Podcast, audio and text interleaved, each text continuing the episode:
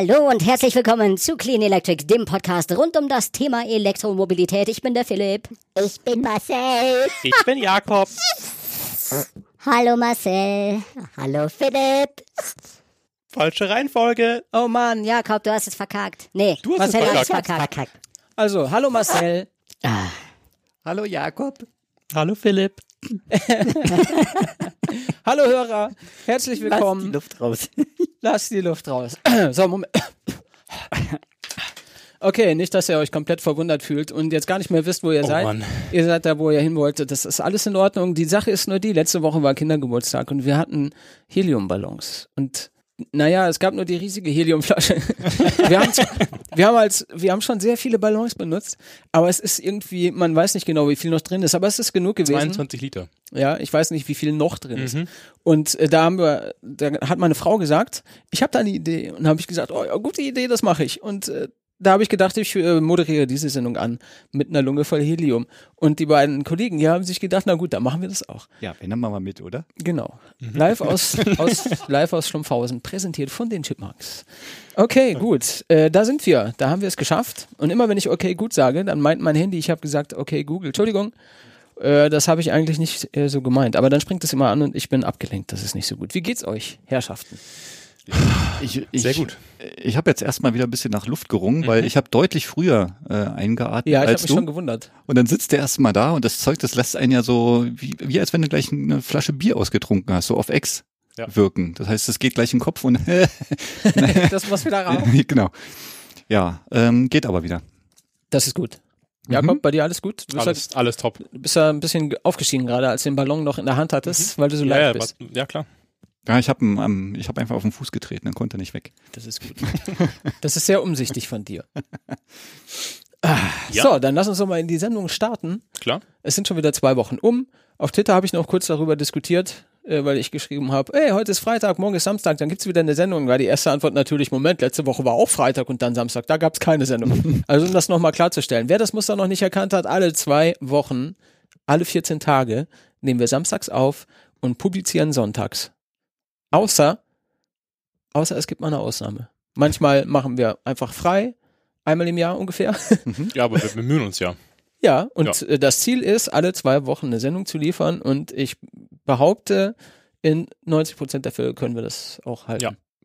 Die Aufzeichnung. Meistens auch mal voraufgenommen, aber Release ist dann meistens alle zwei Wochen. Ja. Genau, Die Publikation passt dann meist. genau, denn äh, so erwarte ich das. Wenn ich eine Zeitschrift abonniere, dann warte ich ja auch nicht äh, irgendwie und dann kommt sie nicht, wo ich gedacht habe, dass sie kommt, und sondern kommt dann an irgendeinem anderen Tag, sondern das muss schon auch so ein bisschen seinen Rhythmus haben. Na doch, das kann schon sein.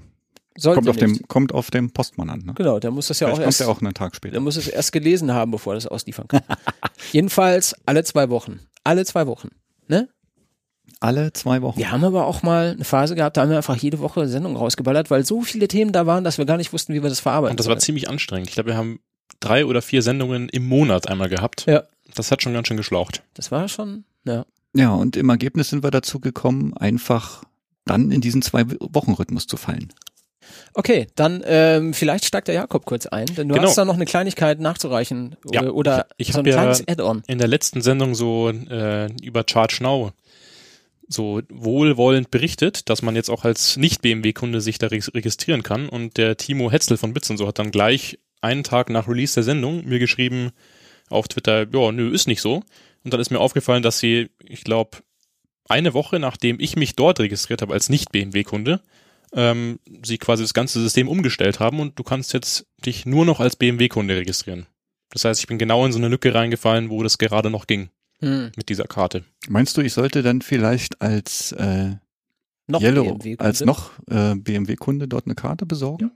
Ist Weil das ist ja dann eigentlich meine. Mhm. Ja. Müsste mal probieren, ob das geht. Du machst das doch sowieso gerne, Ladekarten besorgen. Super Idee. Ja. Am Ende des Tages gebe ich die einfach nicht zurück und fertig. Das ist sehr clever. Genau, das dir. nur als kleiner Nachtrag, dass das eben nicht möglich ist, jetzt Ja. zumindest nicht mehr. Aber ich bin froh, dass ich sie habe, muss ich sagen. Ja. So als Backup klappt überall. Das Ja. ist Gold wert. Na nicht, dass du dann so an einem BMW-Autohaus stehst wie wir im Ulm und dann halt leider nicht Mhm. laden konnten. Also nicht mit den Karten, die wir erwartet haben. Ja. Naja, gut. Schließlich wollten wir doch nur unser Geld dort lassen. Ja, und zwar sehr viel. Wie viel waren es nochmal? 50 Euro, glaube ich. Ja, für zwei Autos allerdings.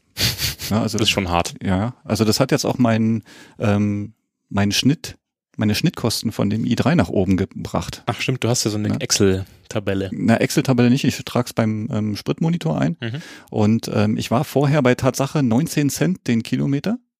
Für alles. Nee, Quatsch.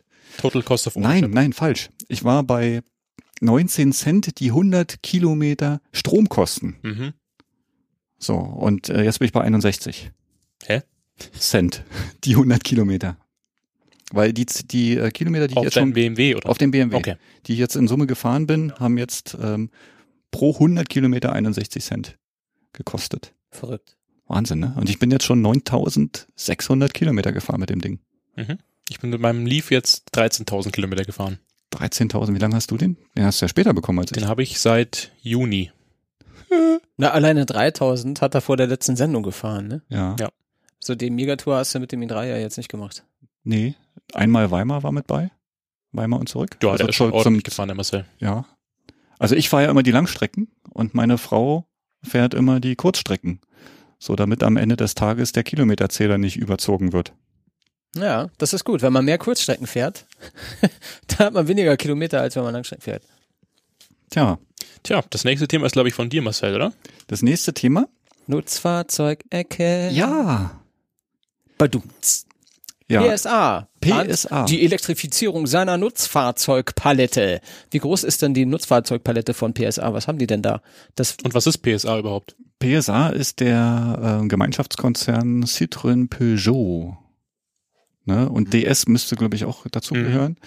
Ähm, also DS als Sport- oder Nobelmarke, wie sie sich jetzt eigentlich etablieren wollen.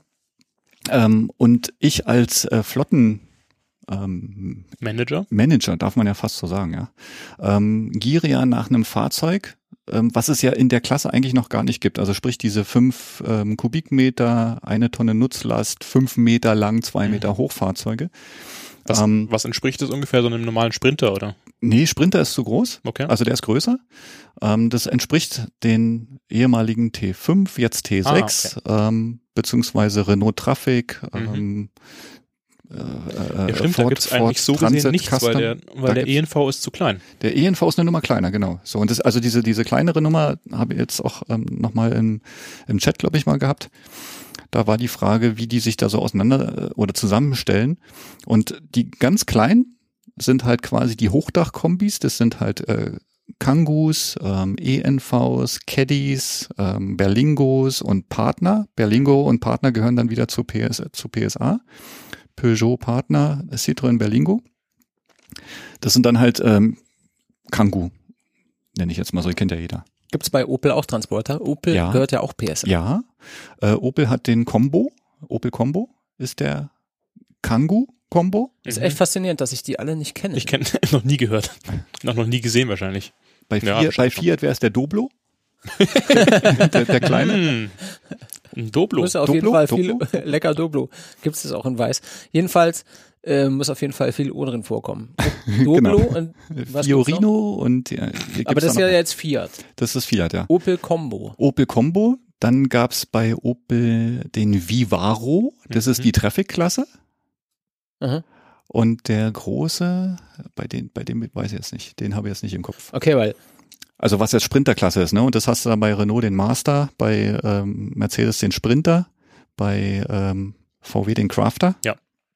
Das sind dann halt die über, ich sag mal so 6,6 Kubikmeter fahren. Ähm, die typischen Acht-Mann-Busse oder diese 20 Kubikmeter, ich glaube bis zu bis zu 20 Kubikmeter können die schon fassen. So alles, was unter LKW läuft. Was gerade noch so mit einem Pkw-Führerschein zu Ja. fahren ist, genau. So, und ähm, PSA möchte jetzt gerne ab äh, 2020 den Peugeot Expert und den Citroën Jumpy, das ist halt quasi der T5 unter den Kollegen, ähm, elektrifizieren. Äh, mit elektrifizieren meinen die dann für die letzte Meile ein komplettes E-Fahrzeug zur Verfügung zu stellen. Problem ist halt, man weiß halt nicht, ah, der Movano, vielen Dank aus dem Chat, war bei Opel der ganz große Wagen. Man weiß halt leider keine, keine genauen Daten. Also es kann jetzt gut möglich sein, dass die da so eine kleine Batterie wie beim, ähm, beim Renault Master reinhauen. Also eine 33 Kilowattstunden Was Batterie. ja, was ja eher schon lächerlich ist, muss man sagen. Ja, ja, die Fahrzeuge kommen dann halt so zwischen 100 und 120 Ja. Kilometer weit und das ist halt, mag für die Stadt, für den, Ja. wir nutzen die ja selber. 100 bis 120 Kilometer ist in der Stadt locker nutzbar. Ähm, für die letzte Meile vielleicht möglich, aber Wie war das ohne Schnellladung und auch ziemlich teuer? Mm, Ja, kommt drauf an. Also, ob das jetzt jeder so macht, beim, beim Master ist es leider so und beim Kangoo ist es leider so. Äh, ich kann nur hoffen, dass PSA die Sachen übernimmt, die auch, ähm, die sie auch in dem, in den Berlingo und in dem Partner drin haben, weil die können einphasig 3,7 AC laden oder Shademo. Okay. Die haben sogar zwei Klappen. Also du hast zum Beispiel bei den Fahrzeugen, jetzt bei der alten Generation, die haben eine 22 Kilowattstunden Batterie drin, hast du auf der rechten Seite vorn am Kotflügel hast du den Typ 2 Anschluss, äh, den Typ 1 Anschluss und äh, äh, Fahrerseite hinten, da wo normalerweise eigentlich der, der Spritein, äh, Mhm. Spriteinfüllstutzen wäre, da ist der Shademo Anschluss. Okay. Also Aber der so Berlingo die- ist grundsätzlich auch schon recht alt, oder? Ähm, was heißt alt? Ja, also die sind mit, Ein älteres Modell. ja, die sind mit den ersten, ja, kurz nach dem Kangoo, nach dem ersten Kangoo rausgekommen. Das heißt, da war jetzt auch lange irgendwie so Fu- Funkstille. Die haben gar nichts gemacht. Ja. ja. Also der, der Peugeot Tipi, glaube ich, ist dann nochmal ähm, auch auf Basis des Partner ähm, rausgekommen. Der, der Tipi ist ja quasi diese Busvariante. Mhm. Tipi. Diese Also Namen kein Transporter. Genau, aber hier geht's halt um die Transporter, dass sie die äh, auf die Straße bringen. So, und ähm, bis 2025 wollen sie in jedem Transportersegment quasi eine Elektrovariante haben. Ist auch fast erwartbar, würde ich sagen, oder? Das wäre natürlich eine tolle Sache. Also ich würde mich, ich würde mich freuen, weil es würde natürlich ähm, die ähm, Auswahl deutlich vergrößern. Wir fahren ja jetzt ja hauptsächlich PSA-Fahrzeuge, was halt viele auch draußen nicht wissen, dass ja diese Kooperationen dort sehr krass herstellerübergreifend sind. Ne? Also wenn ich jetzt ähm, mir den Peugeot Expert anschaue, dann ist es ein Citroën Jumpy, dann ist es ein Toyota Pro Ace, dann ist es ein Fiat. Ähm, das sind alles baugleiche Fahrzeuge, die fallen alle teilweise aus Ja. dem gleichen Werk, haben halt bloß ein anderes äh, Emblem vorne drauf. Ähnlich bei dem Renault Kangoo. Ne? Also wer Geld bezahlen möchte, ne, der kauft sich keinen Renault Kangoo, sondern den äh, Mercedes Citan. Mhm. Absolut baugleich, vorne eine andere Front. Ähm, Stern drauf, vielleicht noch ein paar ähm, Ausstattungsgimmicks, die halt Ja. Mercedes-typisch sind. Oder so, so, so Mo- Motoranpassungen, die dann halt von Mercedes kommen. Aber die Fahrzeuge, also es sind sehr, sehr viele Fahrzeuge deutlich mehr baugleich, als man es jetzt im Pkw-Segment Mhm. offensichtlich sieht. Ja, und ich freue mich auf diese Fahrzeuge natürlich, Mhm. weil das ist genau das, was ich für meine Firma, für die Arbeit brauche. Wenn sie anständig laden können und weit kommen. Also 150 Kilometer im Winter, Worst Case, mit allem drum und dran, ist das Minimum, was wir bringen können. Dann kann ich ihn in die Flotte reinsetzen. Tja, das sind schon gewisse Anforderungen, die man so erfüllen muss, wenn man damit spielen will. Ne? Aber ich finde das interessant, dass da tatsächlich die Hersteller sich weniger diversifizieren und absetzen wollen von den anderen als beim normalen Pkw. Ne? Ich weiß noch, wie damals ähm, das erste, was mir so richtig ins äh, Gedächtnis kommt, wenn ich dann denke, so gleiches Auto, andere Marke, VW Charan Ja. und Ford Absolut. Galaxy. Galaxy. Mhm. mh, Galaxy? Ja. Ja, Oder Und- Seat Alhambra. Richtig. ja. Von Ja. Skoda gibt's keinen. Okay, VW, VW Mhm, ja, okay. Seat Skoda, okay, Ja. aber so Mhm. irgendwie, das ist ein, der Charan und der, was habe ich gerade gesagt? Der, der Galaxy. Weil es war kein Galaxy. Ja, ich weiß es nicht mehr. Eben einfach die gleiche Karre. Jedenfalls macht man das ja bei den normalen PKWs nicht so gerne. Mhm. Aber bei den, äh, was ich jetzt so raushöre, ist das jetzt bei den Transportern irgendwie nicht so, dass die da super picky wären, ne? Nee, Ja, weil es am Ende, im Endeffekt dann auch wieder nur um Preis geht. Hm. Also um da geht's um Masse. Die wollen das Werk aus, die wollen das Werk auslasten, das, äh, das, was die Fahrzeuge halt rauswirft, ähm, gibt's halt so Produktionsslot. Der eine, der wird halt für den einen Hersteller gebaut, der andere für den anderen und dann halt die und die Motorklassen. Ja. Und da geht's bloß um die ähm, ja, Auslastung des Werks letztendlich. Zählt nur, was Mhm. unterm Strich steht. Ja, wie beim Lkw-Verkehr ja auch. genau. Deswegen ist ja auch, wenn der Tesla Semi dann kommt und der günstiger ist, dann ist es, glaube ich, recht wahrscheinlich, dass der sehr, sehr stark verkauft wird. Rechne ich mal fest mit. Ja, weil eben kein PKW. Weil wir an der Stelle noch bei PSA sind, was mir noch so aufgefallen ist, ähm, ich weiß es gar nicht, ist es Citroën oder ist es Peugeot? Peugeot. Peugeot steigt aus der Rallye-Serie, der WRX-Rallye-Serie aus. Mhm. Das hat ja vorher Audi schon gemacht. Und ähm, zum Ende 20, zu Ende 2018 wollen sie dort aus dieser Rallye-Serie raus, ähm, weil die sich halt auch auf elektrische Sportfahrzeuge konzentrieren wollen. Das habe ich auch gelesen, ja. Ne? Und das ist halt auch wieder so ein Ding. Gut, das sitzt jetzt hier im Bereich von PSA, im, im gleichen Konzern. Das heißt, die, die, die machen da an der Stelle doch ein bisschen mehr, als uns draußen vielleicht so bewusst ist. Ja, das kennt man ja. Dass äh, drin viel gewerkelt wird und man sehr vorsichtig ist mit dem, was man kommuniziert. Ne? Mhm. Im, Im Gegensatz zu den in Anführungszeichen neuen Autoherstellern, die da doch deutlich offensiver und transparenter sind, äh, als der Daimler oder der Volkswagen, die sich halt einfach sehr lange komplett bedeckt halten mit dem, was sie machen und höchstens mal irgendwie die berühmten Erlkönige zeigen. Mhm. Äh, die werden dann fotografiert und die normale Motorpresse sagt dann, ui, guck mal. Und dann kann man äh, sich irgendwie äh, abgeklebte Autos angucken. Ganz anders als eben das bei Tesla oder anderen ist, die nicht ganz so groß sind. Aber wahrscheinlich unter Umständen auch erfolgreich. Einen von diesen Fahrzeugen haben sie doch aber auch schon mal gezeigt, ne? Von diesen Rallye Peugeot oder Rallye Citroën. Den, also den habe ich schon mal vorher Genau, gesehen. hatte ich auch im Der Kopf, ist, dass der ist der jetzt schon nicht mal- so neu. Wurde schon mal noch die Presse gejagt. Ja, ja, also Aber da, da gibt's Ja. jetzt noch nichts, oder so im Rallye-Bereich.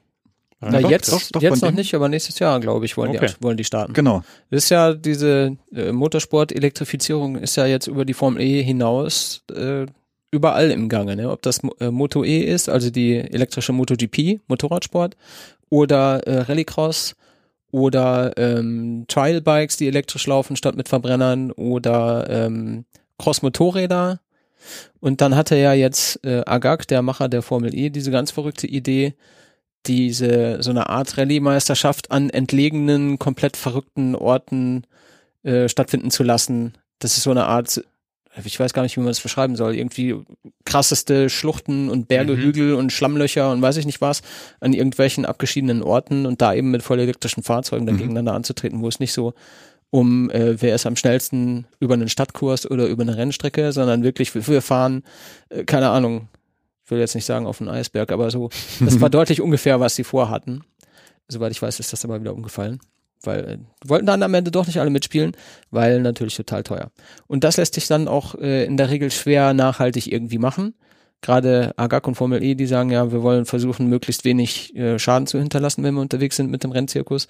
Und wenn du jetzt aber so Fahrzeuge an das liegende Winkel der Erde transportieren möchtest, dann wird's halt schwierig, Mhm. denn äh, du kannst schlecht mit einem Paraglider machen, damit du dann CO2-Fußabdruck im Griff hast.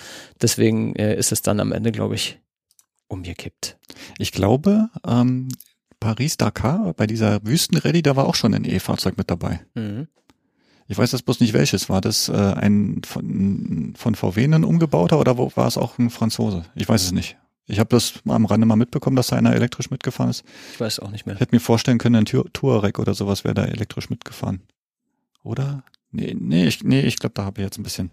Bin ich, bin ich mir unsicher. Ja, ich weiß es auch nicht genau, aber es könnte tatsächlich sowas sein. Oder VW hätte quasi Möglichkeiten, nachdem sie mit dem IDR diesen Pikes-Peak-Rekord Mhm. gebrochen haben, haben sie ja doch eine gewisse Expertise sich erarbeitet in diesem Projekt. Mhm. Das lässt sich sicherlich nicht einfach eins zu eins auf jedes Motorsportprojekt übertragen, aber können wir schon vorstellen, dass man da was draus machen kann, aus dem, was man da gelernt hat. Ne? Ja, unterm Strich ist eigentlich in jeder Kategorie ein Elektrofahrzeug möglich. Wie sind wir denn da Klar. hingekommen? Also, Zum Beispiel bei Bussen. ja, Was? Stimmt. richtig cooles Thema. Gute Idee. Wir haben darüber berichtet. Im Frühjahr ging ja schon von Flixbus der erste komplett elektrische Fernlinienbus zwischen Paris und Amiens in Betrieb. Und äh, sie hatten da ja schon angekündigt, dass auch in Deutschland ein solcher Bus fahren werde. Und jetzt ist es soweit. Seit letztem Donnerstag fährt zwischen Frankfurt am Main und Mannheim viermal täglich der elektrische Flitz, äh, Fli- Flitzbus. Flitzbus. der elektrische Flixbus, Entschuldigung, hin und her.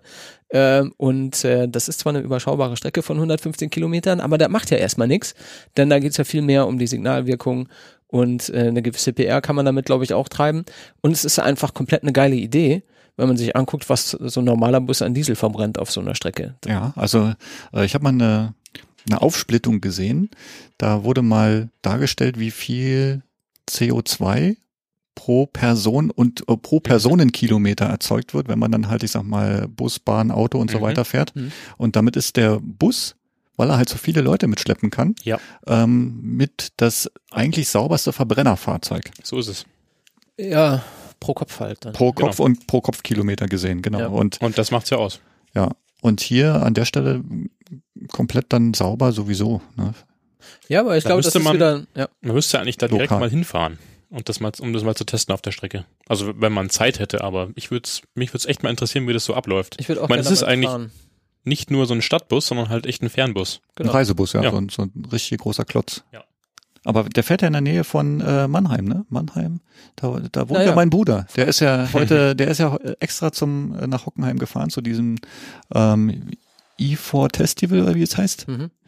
Und ähm, ja, vielleicht kriege ich den dazu mal elektrisch, elektrisch Bus zu fahren. Die Flixbusse sind ja meistens auch nicht so teuer. Nee. Ne, müsste eigentlich mal testen. Ja. Ja, und die Frage, die sich natürlich stellt, ist, was ein elektrischer Bus, das kann ja gar nicht funktionieren. Das wird man wahrscheinlich von vielen hören, die es nicht besser wissen. Äh, die Sache ist halt eigentlich relativ einfach. Sie gehen ja da schon eher den sicheren Weg, wählen eine Strecke, die er locker fahren kann, Ja. unter allen möglichen Umständen. Ist natürlich klug, das so zu machen. Gut, Das du willst auch keine Fahrgäste drin haben und dann sagen, Genau. sehr geehrte Fahrgäste, wir Akku ist müssen leer. leider Hypermeilen. genau. Warum fahren wir so langsam, Mami? Ja, und ähm, genau, sie, sie fahren, wie gesagt, viermal am Tag hin und her. Ein bis zweimal am Tag wird es geladen.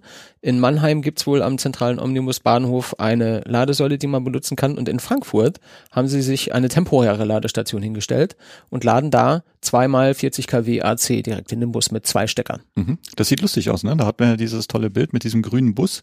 Eine ähnlich ähm, lackierte oder folierte Säule steht davor. Und dann kommen da Tatsache zwei Kabel raus. Ja. So, und wenn man sich das Bild genauer anschaut ähm, und die Stecker anschaut, da hätte man jetzt denken können, okay, das sind diese typischen ähm, Mennekes CCS-Stecker. Hm. Sind's aber nicht. Ne, also ich habe dann äh, nachher rausgefunden, dass es Tatsache 40 Kilowatt pro Stecker reingeladen wird. Auch die die Akkus, die dort verbaut werden, man muss jetzt dazu sagen, der, der Hersteller des Busses ist BYD. Mhm. Ja, und äh, die haben ja wie bei dem E6 und ähm, weiß jetzt gar nicht, wie die anderen da heißen. Ich auch nicht.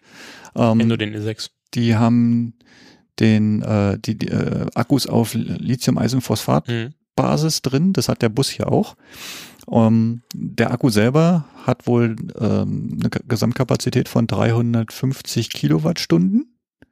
350, das ist ja ein bisschen weniger als die Hälfte, was in den Tesla Semi rein soll. Ne? Mhm. Und ähm, laut Hersteller fährt man mit diesem Akku um die 320 Kilometer weit. Das heißt, mit den 115 Kilometern pro Strecke ähm, ist man da locker in diesem, also ja, auf der sicheren Seite, sage ich. Ja, mal. also unterm Strich im Prinzip pro Kilometer eine Kilowattstunde.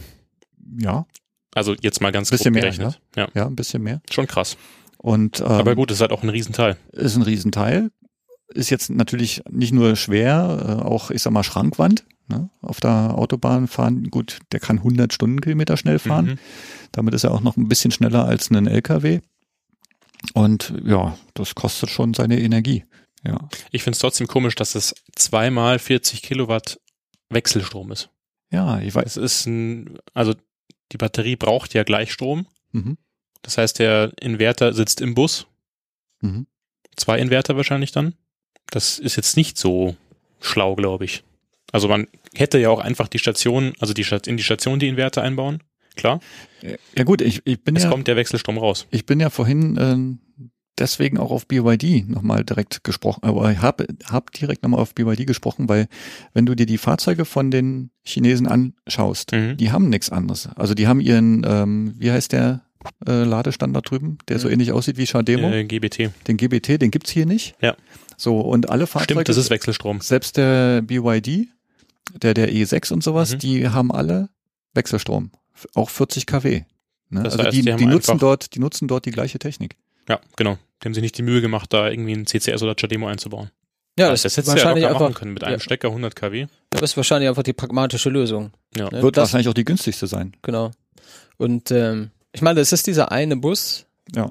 Und der fährt diese eine Strecke hin und her.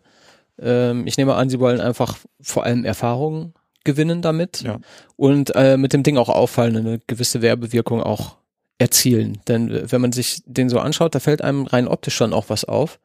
Der ist nicht so dieses normale kitschige Flixbus-Grün, sondern der ist auch äh, optisch etwas anders. Ne? Der ist ganz Mhm. hübsch, Ja, hübsch foliert, so, so Aquamarin mit so grün-blau Verlauf irgendwie, je nachdem, wie das Licht einfällt. Und da haben natürlich die Herren und oder Damen DesignerInnen sich Sachen gedacht dabei. Ne?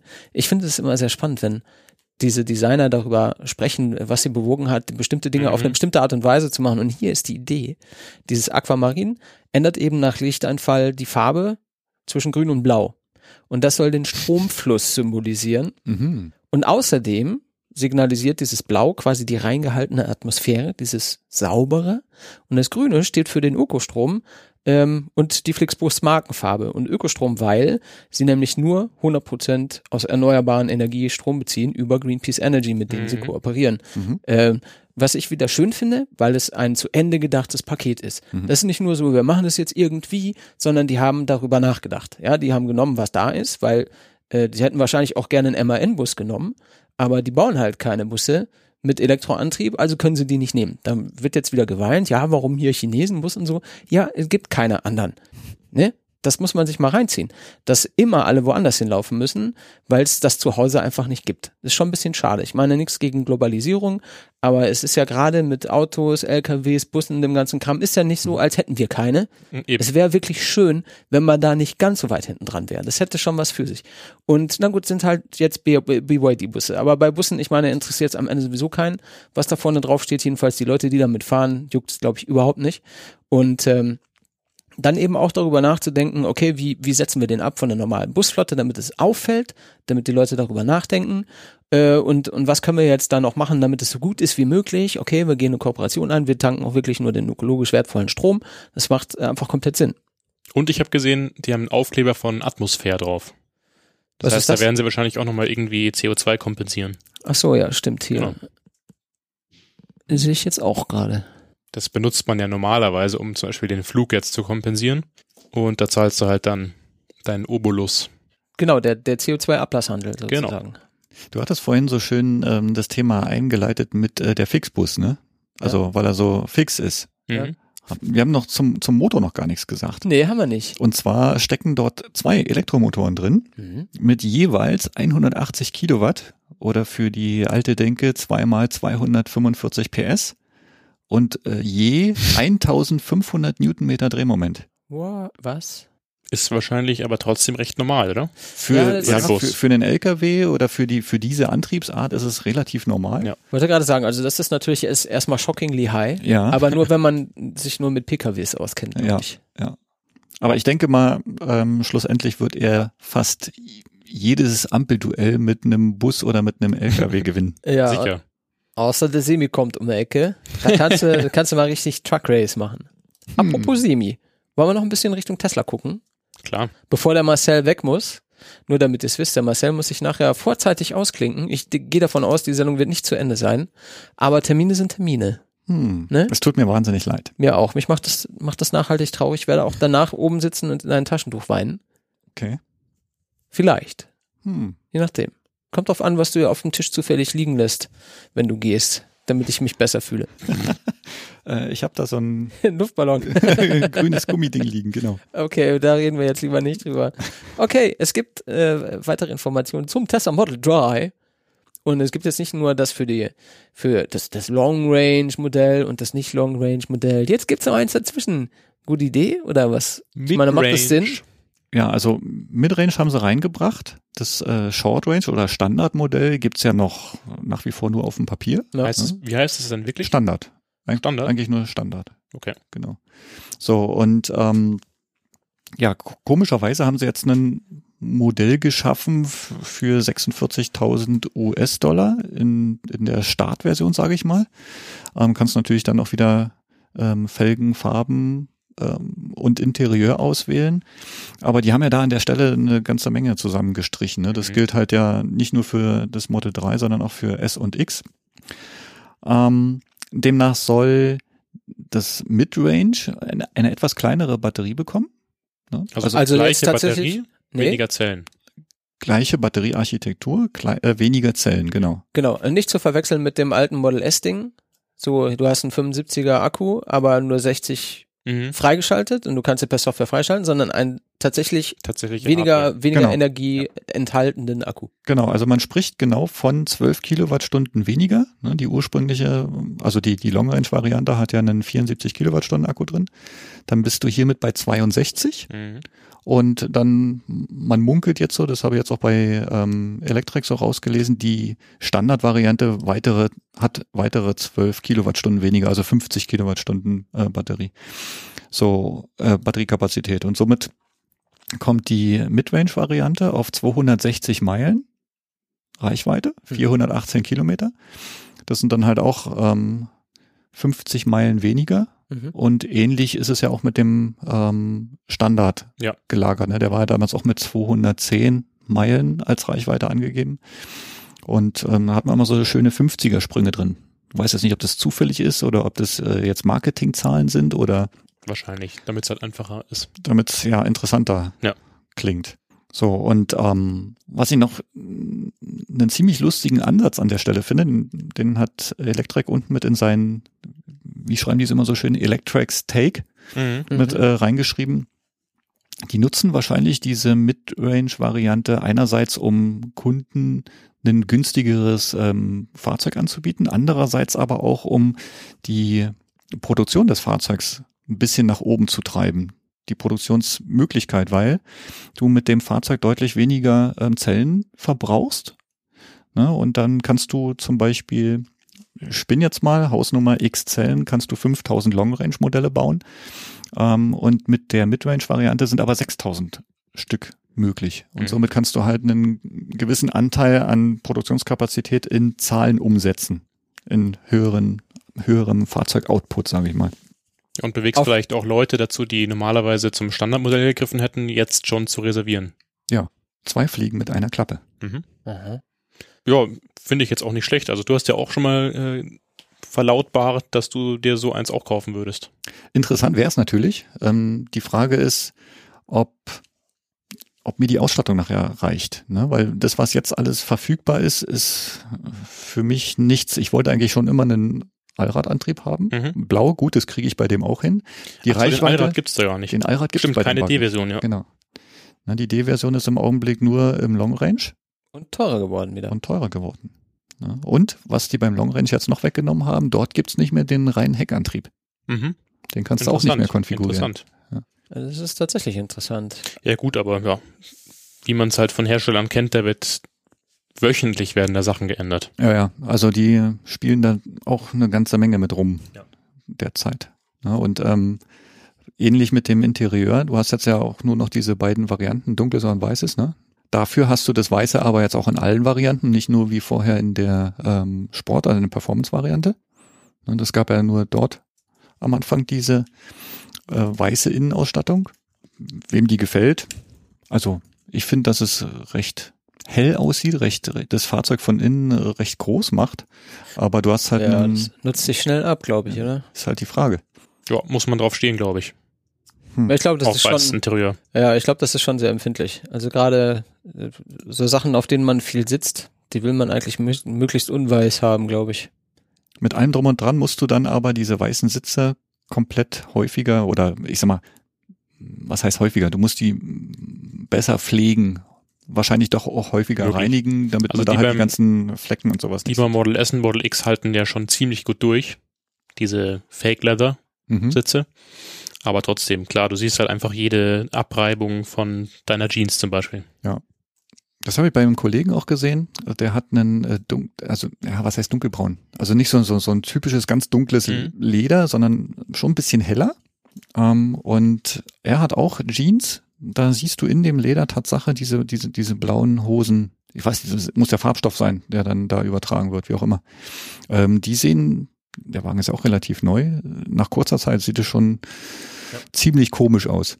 Ja, man merkt es erst gar nicht, dass es sich ein bisschen verfärbt und wenn du es dann wirklich mal sauber machst, siehst du erst, was da alles rausgeht. Ja. Äh, Das ist krass. Will man das? Hm, Nee.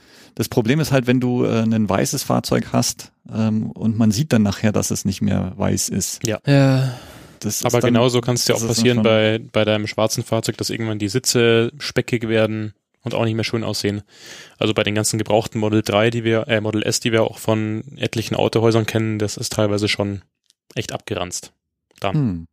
Also Ja. pflegen muss es so oder so. Genau. Dann, und man sagt ja immer, die, die E-Autos, die kommen super klar mit 200, 250.000, 300.000 Kilometern, aber den Sitzen, dem Lenkrad, Türgriffen, solchen Sachen, den Das- sieht man halt einfach, Den siehst du Echt? dann Da an. ändert sich ja auch nichts. Genau. Wenn da vom Lenkrad wirklich nur noch der metallene Innenkranz da ist. Ja gut, es gibt ja ähm, gerade beim Lenkrad, ne, da hast ja ähm, gibt ja so Leute, die cremen sich die Hände gerne ein, damit die Mhm, äh, genau. Haut nicht so spröde wird und so. Und äh, genau das gleiche passiert dann aber mit dem Lenkrad. Das, da löst sich dann nämlich schön das Leder auf und da sehen manche Lenkräder nach kurzer Zeit eigentlich schon auch richtig schlimm aus. Als wenn als wenn die Leute buchstäblich ins Lenkrad gebissen haben. Ekelhaft. Ekelhaft. Naja, gut. Weißes Interieur. Ich, Ich weiß. Find, ich finde es trotzdem interessant mit dem Midrange. Also guter Ja. Move irgendwie. Ja, Also ich denke mal, die holen damit eine ganze Menge Leute ab.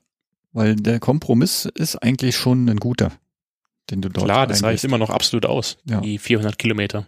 Was machen sie beim Model 3 noch neu? Es gibt ja ähm, in dem Performance-Modell eine Option Track Mode. Mhm. Da kannst du ja das Fahrzeug ähm, ja anscheinend noch ein bisschen sportlicher über die äh, ja über den Rundkurs bewegen ähm, und sogar äh, ich glaube äh, wie nennt man das Driften. Driften genau jetzt hat mir gerade das Wort Drift Mode. gefehlt so und ähm, was dort wohl auch aufgefallen ist dass die Rekuperationsfähigkeit im Track Mode höher ist als bei den Standard ähm, Model 3 Ja. Motorisierung oder Fahrmodi, wie auch Mhm. immer. So, und jetzt soll's wohl auf äh, Kundenwunsch oder haben sich wohl des Öfteren Kunden darüber geäußert, sie hätten gerne auch eine re höhere Rekuperation in dem Normalmodell. Unbedingt. Das So. siehst du ja jetzt schon bei den ganzen Teslas, die haben genügend Akkukapazität, Mhm. aber die Reku ist eigentlich gering, wenn du es vergleichst mit einem ja. Kona, mit einem Ja. Ampera E, mit dem E-Pedal vom Nissan Leaf, Ja. was zwar dann keine Reku ist ausschließlich, aber der Effekt ist einfach cool. Ja, was machen die zwischen 50 und 80 Kilowatt, ne? Hm. Äh, Rekuperation. Ja. Und wenn man sich überlegt, dass ja ein ähm, Model SX bei den großen Batterien ähm, ja über den Supercharger ja mit bis zu 115 Mhm. Kilowatt geladen werden können. Ne? Und ich sag mal, so, so, so eine, so eine Energie zu, so eine Energiezurückspeisung in dieser Höhe ist ja sowieso bloß ein Peak. Ja. Das hast du ja einmal kurz, um an die Serpentine ranzubremsen oder an die äh, ähm, Ampel ranzubremsen. Mhm. Das ist ja jetzt nicht wirklich, dass man da über eine zehn Minuten Mhm. lange Ladung spricht. Ich denke mal auch, dass es einen Akku nicht, nicht so krass schädigt wie jetzt eine Ladung. Ja. Ja, soll bei Model 3 mit der nächsten, mit dem nächsten Update kommen. Mhm. Ähnlich oder mit diesem Update zusätzlich auch noch die äh, Unterstützung vom Keyfob. Auch cool, gell? Krass, oder? Eigentlich, Seit äh, wann gibt's den? den gibt's Der wird jetzt erst ausgeliefert. Erst ausgeliefert Ja. mit den neuen Modellen. Ähm, die haben halt schon mal so ähm, die Platine und ähm, das äh, Gehäuse von dem Schlüssel mal gezeigt, auch bei Electrek. Aber jetzt soll äh, der Schlüssel im, in der Software des Fahrzeugs auch ähm, berücksichtigt werden oder mit Ja, ja, das- ansprechbar sein. Macht Sinn, weil sonst hast du einen Schlüssel und ein Auto, aber wenn die nicht miteinander sprechen, ist halt. Aber warum will man jetzt einen Keyfob? Ja, man den schon immer wollte. Meine Meinung. Ja, einerseits das, äh, andererseits, ich sag mal, die, die Karte selber äh, ist ja an manchen Stellen als hinderlich be beschrieben worden. Ne? Ja, sorry, du- die Karte, die Ja, die nervt. Karte Allein, dass er die dann immer unten reinlegen muss, das, nee. Das ist Ja. nicht gut gelöst. gut, die Karte ist ja ein, ein passives Zugangsmittel. Mhm. Ne? Und der Keyfob ist ein aktives. Ne? Da kommuniziert der Auto mit dem Schlüssel und umgedreht und dam- damit er halt rechtzeitig dann aufgeht, wie auch immer. Ist ja auch mit der Grund, warum ja die Fahrzeuge so gerne geklaut werden, die so Keyless Entry Systeme haben. Tesla gehört ja mit dazu. Klar. Ähm, da Aber da unterscheidet sich jetzt auch die Karte nicht. Also der Schlüssel kann halt aktiv öffnen. Aber die, die Genau, Karte kann halt auf größere die Karte Entfernung- sendet nicht, die Die Karte sendet nicht. Genau, die der Karte- Schlüssel sendet. wird nur gelesen. Ja, Genau. das stimmt. Genau. Ja, Genau, hast recht, kommunizieren schon aus, äh, auch, aber das ist halt NFC auf Genau, das ist am Auto. Near Field. Genau. Genau, muss halt schon sehr nah dran sein und der, der Keyfob funktioniert wie bei den anderen Keyless Entry Autos und so weiter, dass der merkt, wie du kommst. Wobei eigentlich ja die, die Option A für Model 3 ist doch eigentlich äh, Handy-App, oder nicht? Ja, aber Ja, auch das auch. wird mich nerven. Also Ja. auch, selbst wenn es zuverlässig funktioniert, du musst halt Oder halt eben auch nicht, wenn dann die App mal im Hintergrund abstürzt oder war ja auch so. Genau, du Also, rechnest, du ja auch rechnest damit, dass es funktioniert. In den meisten Fällen funktioniert es und manchmal kackt die App ab und dann geht's genau nicht. Und, dann ich will nicht nervt's. mit einem leeren Handy-Akku vor meinem äh, Tesla stehen und dann nicht öffnen können. Das ist einfach Quatsch. Ich will nie mit einem leeren Handy-Akku irgendwo stehen, ehrlich gesagt. Mittlerweile schon, ja. Was? Will ich nicht mit so. einem leeren Handy-Akku irgendwo stehen. noch- ja. das, äh, Das will man nie. nee, dann, ist, ich meine, was will man, kann man ja nichts mehr machen dann. Gar Da nichts. kann ich, kann ich nicht mal Bescheid sagen, dass mein Akku leer ist. So. Hm. Ja, wie auch immer. Keine Ahnung. Jedenfalls gibt's dann jetzt ein Keyfob. Super. Was gibt's ich- noch Neues? Ja, die. Äh, warte mal kurz. Wa- Äh, Wenn du sagst, die wird aus, werden ausgeliefert mit den jetzt, mit den Modellen, die jetzt neu kommen, was ist mit den Leuten, die ein Auto schon haben? Kriegen, können die den haben, optional, oder? Genau das ist die Frage. Ja? Also die Software wird's dann wahrscheinlich ähm, packen, die Hardware. Hm. Ähm, man, man munkelt dort ja auch bei Electric. Man munkelt ja, ähm, dass die Schlüssel nachgekauft werden können wie bei S und X. Ne, dann kostet so ein Schlüssel, glaube ich, zwischen 120 und 140 Dollar, was ich Mhm. da gesehen habe.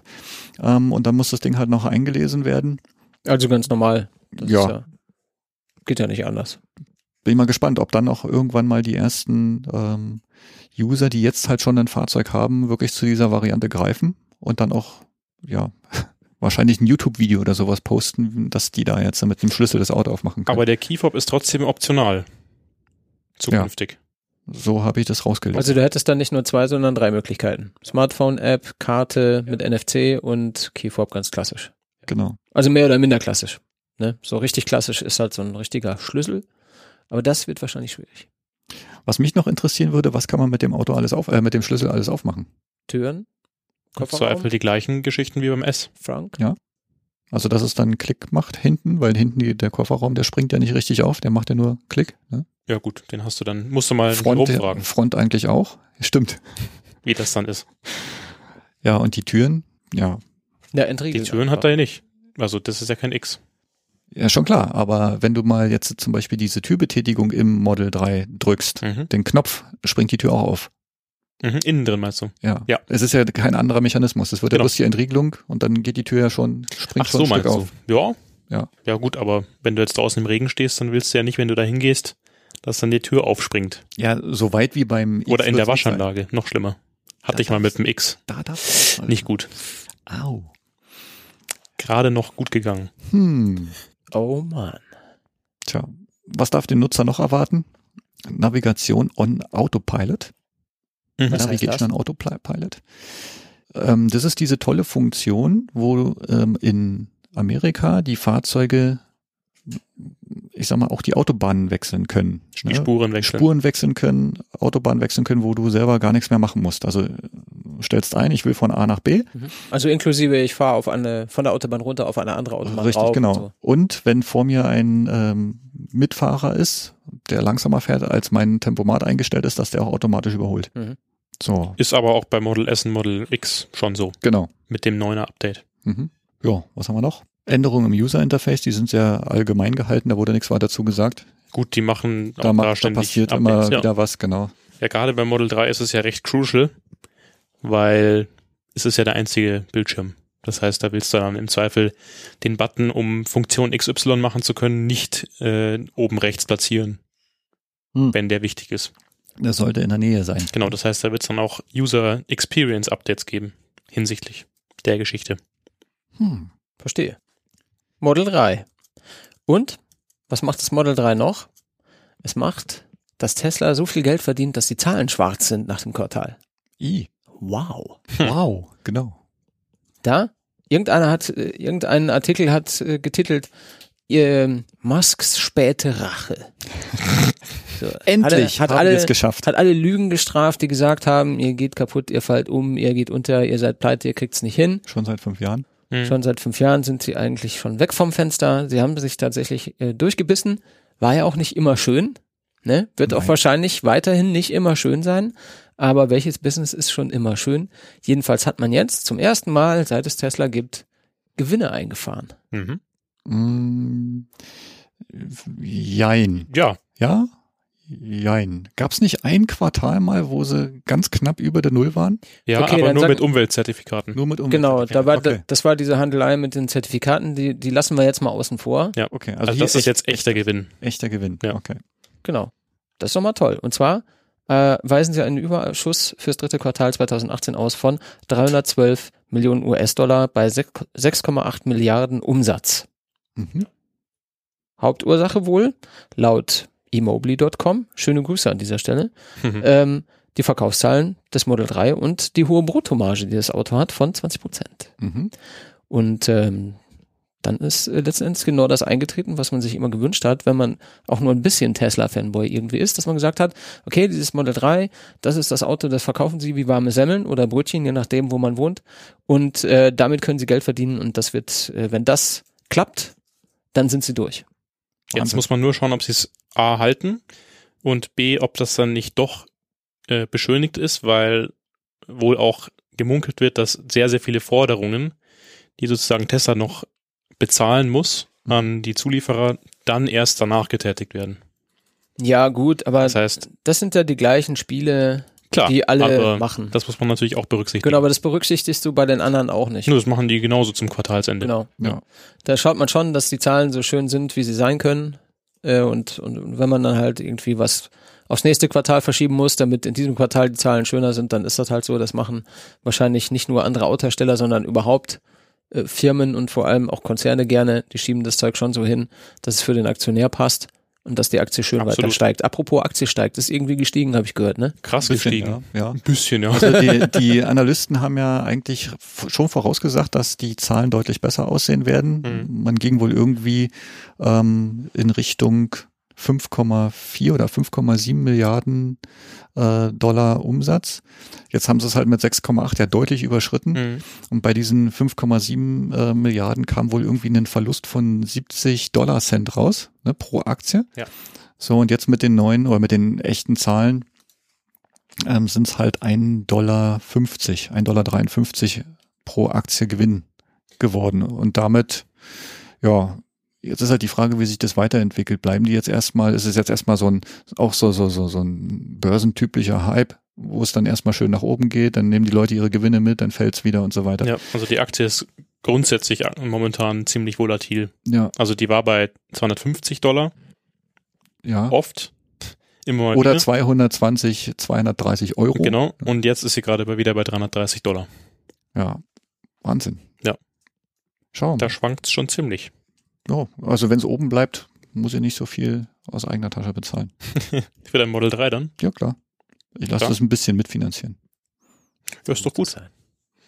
Können die ganzen Shorter dein Model 3 finanzieren. Ja. Insgesamt kommt dann vielleicht ein ganzes Auto bei rum. Schön wär's. Träumen Sie weiter. Warum Ja. nicht? Kannst vergessen. Schön, dass du das auch selbst einsiehst. es ist leider so. Genau, man darf sich da keinen Illusionen hingeben. Ich meine, es passieren die wildesten Sachen. Das Problem ist nur, wenn man davon ausgeht, dass die wildesten Sachen passieren, dann kann man schon mal ordentlich auf die Fresse fallen. So ist es. Sollte man nicht machen. Nee, Lieber weniger erwarten und sich dann hinterher mehr freuen. mehr Äh. freuen. Apropos freuen. Der äh, Jakob hat vorhin in der Pre-Show gesagt, hier, Porsche macht jetzt hier diesen Cross Turismo, die werden, die werden den dann jetzt auch produzieren. Ende 2019 fangen sie an, das Ding zu bauen. Und ich habe gesagt, Das Alter, stimmt nicht ganz. Ich habe da reingeschrieben, ähm, dass der Taycan Ende 2019 produziert wird. Und Ja. dann im Anschluss, irgendwann danach, werden sie dann den Cross Turismo, wie auch immer der dann heißt, produzieren. Aber sie werden ihn auf jeden Fall produzieren. Das ist da die wichtige Message. Verstehe. Da habe ich tatsächlich jetzt die einzige Zeile, die du als Notiz da reingeschrieben hast, habe ich jetzt auch noch falsch zusammen. Investigativer Journalismus. Habe ich komplett verkackt, tut mir leid. Aber du hast das ja ähm, standepide äh, richtig gestellt. Und ich so, mein Gott, das Ding ist so hässlich. Und wie siehst du das? Das hast Ja, du aber auch damals schon gesagt. Ja. Weil die Bilder sind ja jetzt nicht neu. Nee, die Bilder sind die nicht neu. Fotos. Ich finde den abscheulich. Der ist richtig cool. Was ist denn da cool? Ich meine, da gibt's wirklich von Matchbox die krassesten Fantasieautos, die sehen besser aus als der. Das Ja. ist alles falsch. Ich Ah, finde den schick. Aber ist es nicht eigentlich doch wieder ein hochgesetzter Taycan?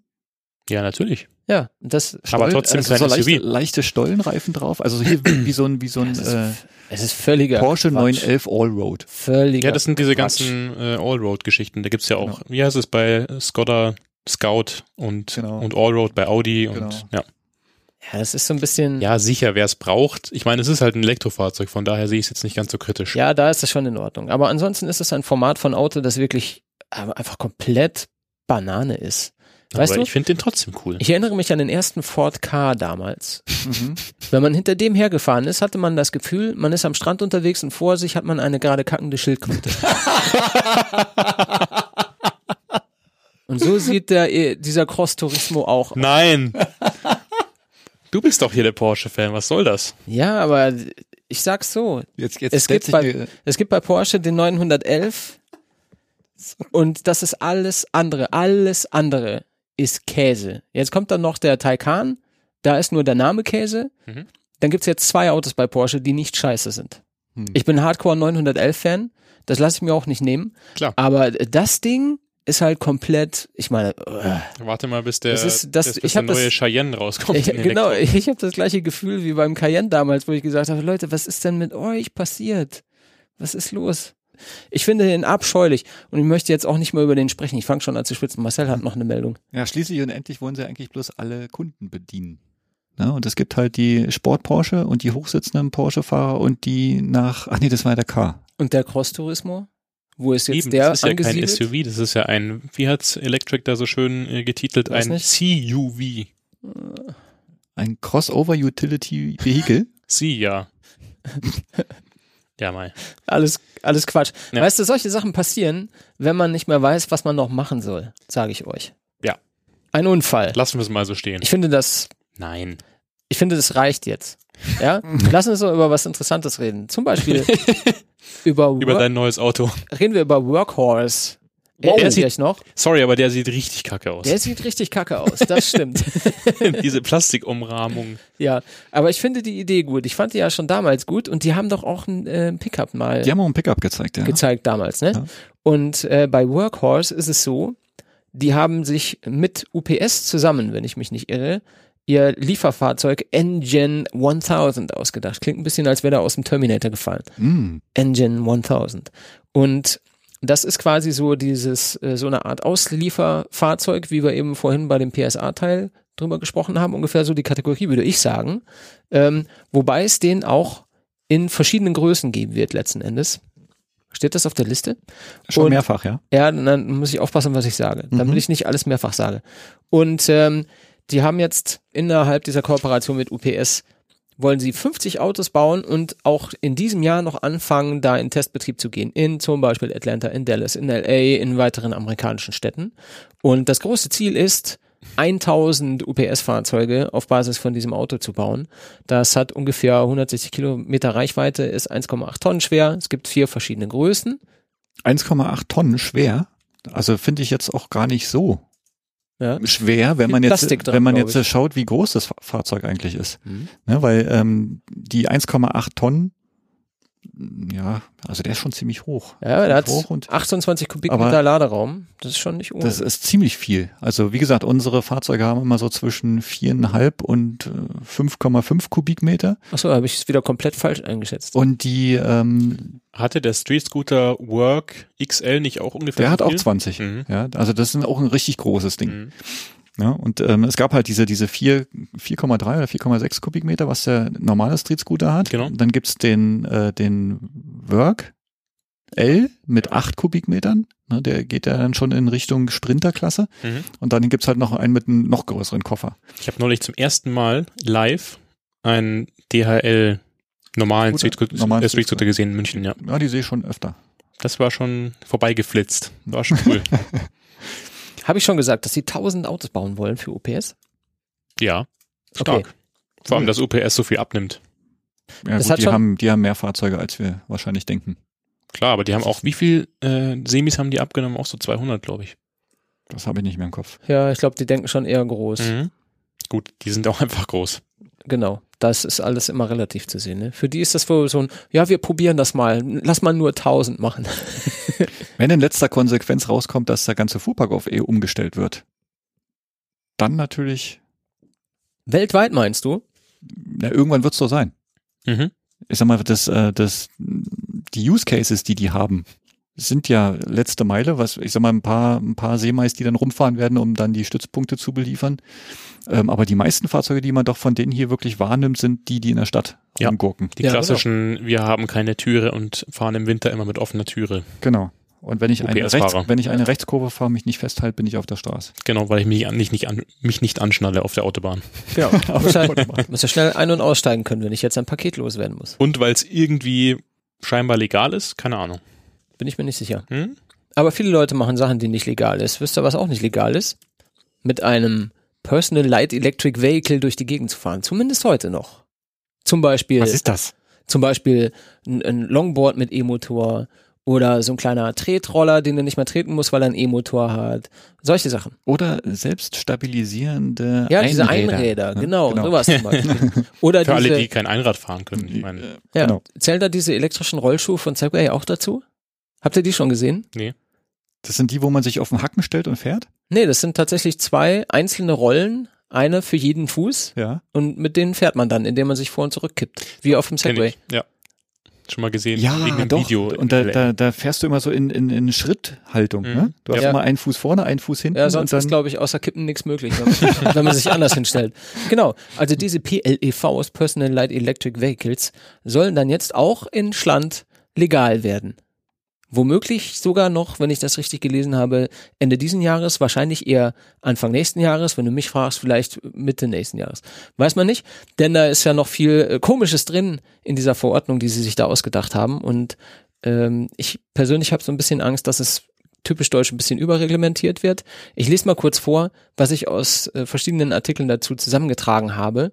Ähm, es gilt eine bauartbedingte Höchstgeschwindigkeit von 20 kmh. Die 20 kmh gibt es deshalb, weil das die Grenze ist, äh, bis zu der man keinen Helm tragen muss bei so einem Fahrzeug. so, jetzt, jetzt muss ich an der Stelle mal eingrätschen. Weil, Bin ich echt nicht weit gekommen. Ja, ja, ich hab, ja weil es gerade weil's grad da so Ja, ja, alles gut, Ähm, wie, wie schnell fährst du mit deinem Fahrrad? 30, 35, 40. Ja. Ähm, gut, du hast einen Helm auf, auf Na, meistens nicht. meistens nicht. Nee. Ich Warum bin, nicht? Aber nur wegen der bin- Kinder, oder? Nee, Wenn dann. Ja, nee, das kommt drauf an. Wenn ich sage, ich äh, gehe jetzt mit dem Rad raus und ich will in Anführungszeichen trainieren, also für meine Verhältnisse, mich an meine Grenze bringen, da fahre ich immer mit Helm. Mhm. Weil ich weiß, da gebe ich Gas und da kann auch sein, dass ich immer noch Gas gebe, obwohl ich eigentlich kaputt bin. Mhm. Und wenn ich dann auf die Fresse falle, dann möchte ich einen Helm aufhaben. Mhm. Wenn ich aber zum Einkaufen fahre oder um die Kleine vom Schulhort abzuholen oder so, dann trage ich keinen Helm. Dafür, Böse, böse. ja, ich weiß, aber ich bin so das ist alt. ja auch kontroverses Thema. Ja, es, kon- ich weiß es nicht. Ich muss keinen Helm tragen. Was ich an der deswegen Stelle entscheide ich das dann selber vom Fall zu Fall. Was ich an der Stelle interessant finde, ist, es geht um die Höchstgeschwindigkeit, die du sonst mit Muskelkraft ja eigentlich auch schon lo locker überschreiten kannst, dass hier die Fahrzeuge an der Stelle äh, reglementiert werden. Schließlich hast du ja auch ähm, bei einem Pedelec Mhm. die Möglichkeit, 25 Stundenkilometer zu fahren. Für diese Fahrräder Ohne mit Kennzeichen. ohne Kennzeichen. Die 45 waren die mit Kennzeichen, genau. Die, genau, das waren die S-Pedelecs. Mhm. Ähm, an der Stelle kannst du quasi mit einem ähm, unterstützten Fahrrad schneller fahren als hier das Fahrzeug, was komplett selbst an, also sich selbst antreibt. Ja. Also, Also also das klassische Mofa dann. Helmpflicht, äh, schön und gut. Ja. Ne? Wenn man sich auf die Nase packt, dann ist es sein eigenes Ding. Ne? Aber die 20 Stundenkilometer, da, also Das ist eine ganz, ist ein bisschen ganz, zu wenig. ganz Das Gleiche. Zahl. Ganz das Gleiche machen. Zahl. Also entweder wie beim Fahrrad auch, bei dem Elektro, beim elektrounterstützten Fahrrad bis 25, ne, oder wie wir hier ja sehen, kommen ja noch ein paar andere Sachen dazu. Genau, bei einem elektrisch betriebenen oder unterstützten Fahrrad brauchst du ja auch bis 25 kein Kennzeichen. Eben. Ja, aber bei so einem, äh, bei so einem Scooter zum Beispiel äh, brauchst du eins. Versicherungspflicht, Versicherungskennzeichen, ähm, dergleichen mehr. Womöglich brauchst du dann irgendwie noch so einen Mofa-Führerschein oder sowas dafür, was halt noch bekloppter wäre, wenn man mal ehrlich ist. Und Der äh, macht halt niemand dann. ja, Ja. die, dann gibt's noch die, die sogenannte Radwegebenutzungspflicht. Also wenn es einen Radweg gibt, dann musst du den auch benutzen. Mhm. Da finde ich jetzt ehrlich gesagt eher unproblematisch. Äh, das Problem kommt vielleicht eher daher, dass die Geschwindigkeit so begrenzt ist. Ja, all die Fahrradfahrer, die nicht mit 20 über den Weg juckeln, die werden sich genervt fühlen davon, dass ich mit 20 über den Weg äh, juckel. Mhm. Ja? Du bist eigentlich ganz aktiv, wirst du zu einem, zu einem Hindernis gemacht auf dem Radweg, weil die meisten schneller sein wollen als du. Ich glaube, das Problem ist dann eher, dass es in Deutschland zu wenig Radwege gibt. Ja, noch. Ja, auf Ja, der anderen Seite, noch. Ja. auf der anderen Seite kommt ja auch noch dazu, dass du äh, mit dem Fahrrad normalerweise, also ich sag mal, Gehweg ist jetzt was anderes, aber dass du mit dem Fahrrad ja normalerweise auf der Straße fahren sollst. Ja. Ne, wo keine Radwege sind, bist du mit so einem Fahrzeug ja noch mehr ein Hindernis als die eh mit 25 Stundenkilometer fahrenden Roller. Und da wird's dann auch gefährlicher und es gibt mehr äh, Fahrradtote, als wenn du keinen Helm hast. Ja. Und jetzt stell dir vor, jemand fährt mit einem, äh, was sind hier, selbstbalancierendes Fahrzeug mit bis zu 1200 Watt, was dann halt auch 20 Stundenkilometer fährt, nicht auf dem Radweg oder nicht auf dem Gehweg, ne, sondern auf der Straße, weil kein Radweg da ist. Hm. Was machst du denn dann? So ein Ding ist so sowas von nicht geradeaus fahrend. Da- Das ist ja genauso Grauzone wie, ähm, oder vielleicht ist es auch keine Grauzone, aber du siehst ja auch schon häufig einfach mal Fahrradfahrer auf dem Bürgersteig fahren. Tja, Weil- zu ihrer eigenen halt- Sicherheit. Erstens Ja. das und zweitens, weil du halt im Berufsverkehr die Leute halt nicht nerven willst, zu Recht. Wenn du halt nicht schnell unterwegs bist. Ja. Wobei ich finde, das ist schon auch so eine, äh, so eine wandlungsbeschleunigende Maßnahme. Ne? Wenn ich als, als Fahrradfahrer gezwungen bin, auf der Straße zu fahren, dann sollte ich das auch machen. Also jetzt die Gefahr mal ausgeblendet in dem Moment. Ja? Das Signal ist wichtig. Wenn ich nämlich dadurch ein Verkehrshindernis bin, dann zeigt das, wir haben entweder zu viel Verkehr oder zu wenig Radwege oder beides. Mhm. Wenn ich aber auf dem Der Gehweg- Autofahrer wird es nicht äh, realisieren oder reflektieren. Ja, ja, das ist die Frage. Das haben wir ja gelernt, dass Menschen zu Idioten werden, wenn sie in Autos steigen in dem Moment. Das sagt doch der, der Holgi immer so. Der, Ist ja auch Holger Klein sagt es immer so.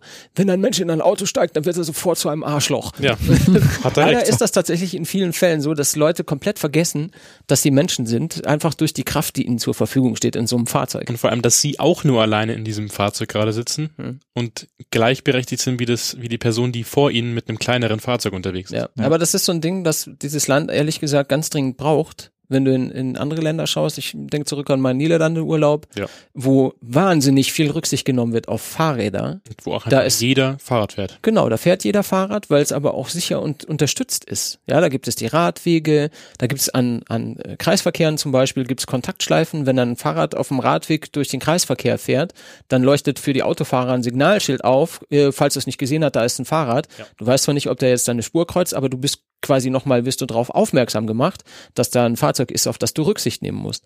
Die Radwege sind da, da ist eher die Straße schmaler, äh, als dass da kein Radweg ist. Und der Radweg ist separiert vom, Ja. von der Straße. Genau, das es ist heißt, nicht da kann einfach gar nur- nichts passieren. Es ist nicht einfach nur eine dumme Linie, Ja. sondern da ist ernsthaft ein Bordstein dazwischen. Mhm. Das wird komplett getrennt. Oder und, Grünstreifen. Ja, oder irgendwas. Ja. Es ist einfach tatsächlich äh, eine ganz andere Schublade als hier, wo man sagt, okay, wir machen jetzt hier einen Radweg. Da fährt dann der Typ mit der Linienmaschine einmal längst und dann Ja. haben wir jetzt hier einen Radweg. Ja, aber alle Autos müssen drüber fahren, weil die Straße sonst zu schmal ist für mein SUV. Oh. Ja, hab ich, jetzt habe ich wieder sowas gesagt. Was ich interessant finde, sind halt ähm, auch die eben schon angedeuteten Leistungsgrenzen bei den Fahrzeugen. Mhm. Ne, weil du hast ja, ich nehme jetzt mal zum Beispiel das Yamaha-Fahrzeug von äh, Fahrrad von meiner Frau. Die hat einen 250 Watt Motor zur Unterstützung mit drin. Ne, und hier geht's da auch bei ähm, Fahrzeugen, ähm, ich weiß es nicht, das werden dann wahrscheinlich dann die Scooter, die Roller sein, die du halt auch antreten kannst, die du ja aus Muskelkraft ja auch auf eine gewisse Geschwindigkeit bringen kannst, dass die eine Leistungsgrenze für äh, den Elektromotor in Höhe von 500 Watt haben. Ähm, und dieses typische selbstbalancierende Fahrzeug Mhm. darf mehr haben. Wahrscheinlich, weil es sich schlecht macht, wenn du auf einem One-Wheel anfängst, äh, wie bei einem Roller zu treten. Geht halt einfach nicht. Ne? Da muss halt mehr Leistung da sein, dass das Ding überhaupt fährt. Wahrscheinlich dann auch überhaupt die Strecken, weiß ich nicht, 20 Kilometer, was die meisten schaffen, gerade so. Ähm, dann auch bewältigen kann, auch einen Berg hoch. Ne? Ich sag mal, ein Fahrrad kannst du treten. Ein One-Wheel hochschieben macht sich vielleicht ein bisschen schlecht, weiß ich nicht. Oder mit so einem, diese, diese, diese Hoverboards, ne, diese Segway-ähnlichen Fahrzeuge, ja, die, die, das musst du halt in die Hand nehmen und hochtragen. Ansonsten. Die sind richtig schwer. Die sind richtig schwer, genau. so, Will man und, nicht. ja, also da stehen wohl 1200 Watt oder dürfen dort ähm, verbaut werden. Hm. Fahrdynamische Mindestanforderungen müssen erfüllt werden. Genau. Es muss verkehrssicher sein. Es muss bremsen können. Es muss steuerbar sein. Es muss sehr wahrscheinlich eine Beleuchtungsanlage haben.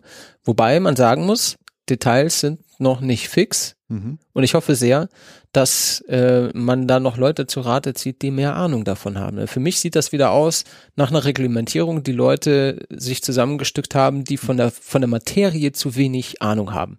Das ist immer schlecht, denn äh, allein diese Geschwindigkeitsgrenze, diese Leistungsgrenze und so weiter, ich glaube, das ist überhaupt nicht sinnvoll. Ich habe selber nicht viel Ahnung von diesen Geräten, äh, aber das, was ich weiß, äh, zaubert mir ein Stirnrunzeln auf meine sehr hohe Stirn. Da kann man viel runzeln auf der Fläche. Und Von vorne bis das hinten. ja, danke schön. Und äh, nur wer keine Haare hat, darf Witze darüber machen, dass man keine Haare hat.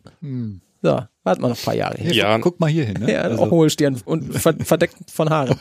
also alles in allem wird halt das auch wieder dann so eine Sache sein, dass die Leute dann das akzeptieren und dann unterwegs sind auf den Straßen, aber das halt trotzdem zum Beispiel halt dann doch aufbohren und dann kannst du halt per Software das dann doch freischalten. Ja, und dann wird's wieder illegal, wenn was passiert und Ja. dann bleibst du auf den Kosten sitzen und Ja. wenn du mal irgendwie einen Unfall mit Personenschaden hast und du musst das selber bezahlen, dann bist du ganz schnell pleite. ja. Das, ich finde, das ist, ja. das kann man so einfach nicht machen. Das muss man Das ist das gleiche durch- wie die Roller mit 45 km/h. Ja, das muss man besser durchdenken und vernünftig regeln. Und das Problem ist, dass halt viele Dinge, die jetzt gerade sich so verändern, äh, da ist zu wenig Verständnis bei denen, die die Regeln machen. Und das ist schlecht. Die sollen bitte die fragen, die Bescheid wissen und dann eine Regel machen. Müssen wir zu guter Letzt den Koti hinschicken.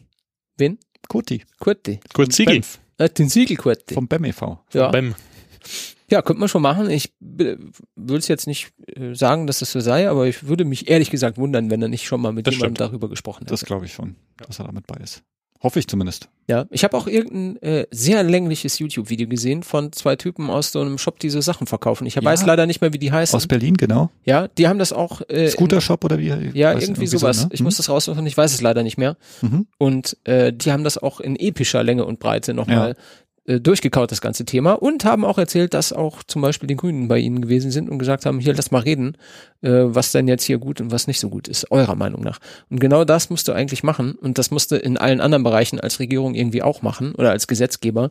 Du kannst dir nicht einfach Sachen zusammenwürfeln, Mhm. weil das dann am Ende nicht funktioniert und dann haben alle ein Problem. Die sind halt auch zu dem guten Schluss gekommen, dass da einfach die falschen Leute zusammengesessen haben und sich in gewissen ähm, Kleinigkeiten, ja, wie sagt man, das, äh, verrannt haben, um, ich, ich weiß jetzt gar nicht mit welcher, mit welchem, mit welchem Ziel ähm, das Thema schlecht zu machen oder zu stoppen oder zu bremsen, wie auch immer. Ähm, also du als Scooterfahrer ähm, fühlst dich auf jeden Fall an der Stelle ausgebremst. Wenn du dann, äh, ich sag mal, jetzt nach einem Scooter gucken musst, der, ich sag mal, immer steuerbar sein muss, der einen Halter für ein Versicherungskennzeichen haben muss, der unter Umständen sogar einen Blinker haben muss. Lichtanlage, okay, das kriegst du ja heute sowieso bei fast jedem Fahrzeug schon hin. Äh, aber ein Blinker? Hat ein Ja, Fahrrad einen Blinker? Gleiche Thema. Nee, hat Hand raushalten, fertig. also, der Chat schreibt, es waren die Scooterhelden in diesem Video. Scooterhelden, genau. Mhm. Und äh, was die auch Interessantes gesagt haben, ist, sowas tötet Innovationen. Ja. Das True. wird sich überhaupt nicht frei weiterentwickeln können, wenn es solche Regelungen gibt, wie eine Leistungsobergrenze und äh, den ganzen anderen Pipapo. Denn das Ding stirbt damit quasi, zumindest in diesem Lande. Dann Genau. wird es wieder so Alle sein. anderen machen es trotzdem. Genau, da wird es wieder so sein, dass du selbst in, in, keine Ahnung, in Österreich oder in den Niederlanden kannst du die krassesten Dinger irgendwie haben. Und äh, das führt auch nicht dazu, dass alle sofort sterben. Da wird es aber weiterentwickelt, weil es geht. Und hier setzt halt der, der Gesetzgeber auf das gerade warm werdende Wasser den Deckel auf den Topf. Und da, da passiert dann auch nichts weiter. Ne? Ja, und drehen Schön- unten halt noch Genau, die Platte Wärme abdrehen, weg. Deckel Genau. drauf und dann bleibt noch eine Weile warm und dann werden die das schon vergessen haben. Ja, das, ich finde es wirklich schade. Das, man könnte aus so Sachen so einfach so viel rausholen. Naja, zustimmendes Nicken im Slack. Vielen Dank. Ja. So, Freunde, es ist soweit. Genau. Der Marcel wird uns jetzt verlassen müssen, fürchte ich. Ich setze dafür eine extra Kapitelmarke, die nenne ich später Marcel verlässt uns. Er verlässt uns. Wir können auch eine kurze Pause einlegen vielleicht. Was, Pause? Ja, wir müssen Marcel der Gebühren verabschieden. Finde ich nicht. Ich Lass, finde, lass, lasst mich zuletzt noch den Stuhl nach vorne schieben und den Arbeitsplatz anständig verlassen. ja. Nach hinten. Damit nach hinten. Sag Genau. Bescheid, wenn ich dein äh, Mikro muten soll. Ja, äh, am besten jetzt. Ja? Mit Tschüssi. all, ich, ich mach dich aus mit allem drum und dran. Und scharf. Tschüss, Marcel. So, tschüss Marcel. Das war's aber auch nur für heute. Ich hoffe, nächstes Mal ist er wieder dabei. Wäre nicht verkehrt, ja. Davon gehen wir jetzt einfach mal aus. Denn als Gründungsmitglied kann man eigentlich den Podcast nur im Sarg verlassen. Das habe ich so in den Okay. Vertrag geschrieben. Okay. Nee, natürlich nicht. Es gibt keinen Vertrag. So, wir machen weiter mit dem nächsten Thema und das ist ein tatsächlich sehr interessantes, wie ich finde. Und zwar geht es um ein energieautarkes Quartier in Mainz. Mhm. Und ähm, da handelt es sich um ein Mischquartier aus Wohnraum, Gewerbefläche, Gastronomie und das soll sich eben weitestgehend autark mit Energie versorgen. Finde ich eine geile Idee, weil es ein äh, bisschen so ein, so ein Vorzeigeprojekt oder Pil- Pilotprojekt ist in Richtung dieser Dezentralisierung von Mhm. äh, Energieverteilung und so weiter und so weiter. Das funktioniert natürlich erstmal hauptsächlich über äh, Photovoltaikanlagen auf den Hausdächern. Die haben zusätzlich, zusätzlich eine eigene Windkraftanlage, äh, Kraft-Wärme-Kopplung im Keller und äh, der, der fancy, fancy, äh, fancy schmancy Part dabei, der mir besonders gut gefällt, ist, sie binden auch Fahrzeuge ein in, äh, in dieses System. Und zwar nicht irgendwelche Fahrzeuge, sondern sie wollen 30 Sono Sion einbauen, quasi in dieses ganze System. Äh, das zeigt auch, dass es nicht heute schon stattfindet, Mhm. denn es gibt äh, zu wenig Sions zum jetzigen Zeitpunkt. Auf jeden ich Fall nicht 30, ja. Ja, äh, aber die Idee ist, dass man diese Fahrzeuge in, in einer Doppelfunktion quasi benutzt und zwar einmal zum äh, als Carsharing-Angebot für die Leute, die dort leben und arbeiten Mhm. und zum anderen eben als mobile Energiespeicher, denn das wissen wir, der Simon kann nicht nur Strom tanken, sondern auch Strom abgeben. Und da macht das natürlich äh, voll Sinn, dass man diese Möglichkeiten auch nutzt, wenn sie schon gegeben sind. Und deswegen finde ich, ist das auch eine ziemlich coole Idee. Ich weiß jetzt nicht genau, ehrlich gesagt, wie groß dann diese, dieses Quartier ist und wie viele Leute da wohnen und arbeiten, aber das wird sich sicherlich in naher Zukunft noch, äh, wird weiter ausformuliert werden, schätze ich mal, damit man sich das mal noch genauer angucken kann. Wie heißt das? Römersteine, glaube ich. Genau. Das Quartier und den Römersteinen. Genau. Muss man sich mal angucken, wenn man in Mainz ist. In der Nähe der Mainzer Johannes Gutenberg Mhm. Universität. Ja, es gibt auch nur kurze Artikel zu dem Thema, äh, worüber es aber einen etwas längeren Artikel gibt, der in eine ähnliche Kerbe schlägt, zumindest was Autos als mobile Energiespeicher angeht, Mhm. ist diese Geschichte rund um Hagen. Ähm, wer Hagen nicht kennt, dem sage ich, du hast nichts verpasst. Äh, wer in Hagen wohnt, Entschuldigung, nichts für ungut. Äh, über Hagen gibt's nicht viel zu wissen, außer dass es in Nordrhein-Westfalen ist und gar nicht weit von wo ich aufgewachsen bin. Und es gibt eine berühmte Tochter der Stadt Hagen. Ich weiß nicht, ob du sie kennst. Die singt von 99 Luftballons und verschiedenen anderen Dingen. Denn dort, ich schon mal gehört. dort Ja. ist äh, Nena geboren. Mhm. Und äh, darauf sind sie, glaube ich, auch besonders stolz, was aber auch zeigt, dass Hagen ansonsten nicht so mega viel zu bieten hat. Ne? Nix gegen Hagen. Ähm, ich war da nicht oft, aber ich erinnere mich auch an nichts. genau. Und da ähm, gibt es ein ähnliches Projekt eben mit einem Fahrzeug, das in den äh, Energiekreislauf eingebunden wird, und zwar ein aktueller Nissan Leaf. Ja. Denn äh, die können das ja auch. Und zwar hauptsächlich deshalb, weil sie auf äh, Shademo setzen statt auf CCS. Das CCS-Protokoll unterstützt es ja leider heute noch nicht. Das ist richtig, aber, also glaube ich, aber soll auf jeden Fall kommen. Mhm. Ähm, das ist auch, soweit ich weiß, jetzt das erste Projekt, was wirklich das Netz stabilisiert, weil ansonsten habe ich, glaube ich, von Björn Nyland mal ein Video gesehen, bei dem man aus einem normalen Nissan Leaf quasi auch über so ein Gerät, muss man sich mal auf den Fotos anschauen, dann Strom entnehmen kann für irgendein Projekt, für eine Kaffeemaschine oder so, aber jetzt nicht tatsächlich als echte Installation, wie es jetzt hier der Fall ist. Das ist, glaube ich, auch mit dem Mobility House. Das war, glaube ich, auch die Meldung, Ja, genau. dass die da es- mitgewirkt haben. Genau, da gibt es verschiedene Partner. Äh, das eine ist tatsächlich Mobility House, die sind irgendwie äh, funded by Daimler, glaube ich, wenn ich das richtig verstanden habe. Äh, die anderen Partner sind der Energieversorger NRW und der Netzbetreiber Amprion. Das ist einer von vier Übertragungsnetzbetreibern in Deutschland. Die sind sehr wichtig für diese ganze äh, Netzgeschichte, denn die sind letzten Endes verantwortlich für den Transport in Anführungszeichen Mhm. des Stroms und auch für ein stabiles Stromnetz. Und äh, da wird dann eben jetzt der Leaf quasi als Regelkraftwerk in dieses Stromnetz eingebunden, so als mobiler Pufferspeicher, der dann eben äh, Peaks ausgleichen kann. Warum ist das wichtig? Das ist wichtig, weil der Wind nicht immer weht, wenn ich Strom brauche und schon gar nicht die Sonne immer scheint, wenn ich Strom brauche. Also muss ich versuchen, den Strom zwischenzuspeichern. Wir kennen das. Genau. Im Moment wird es halt einfach über die großen Kraftwerke geregelt.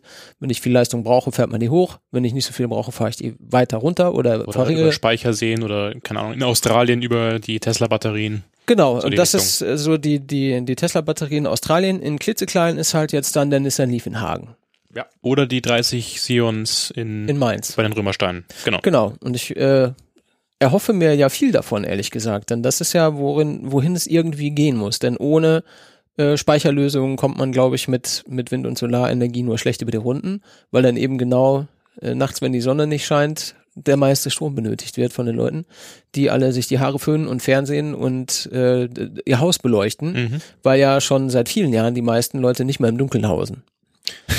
Ja. ja. Genau.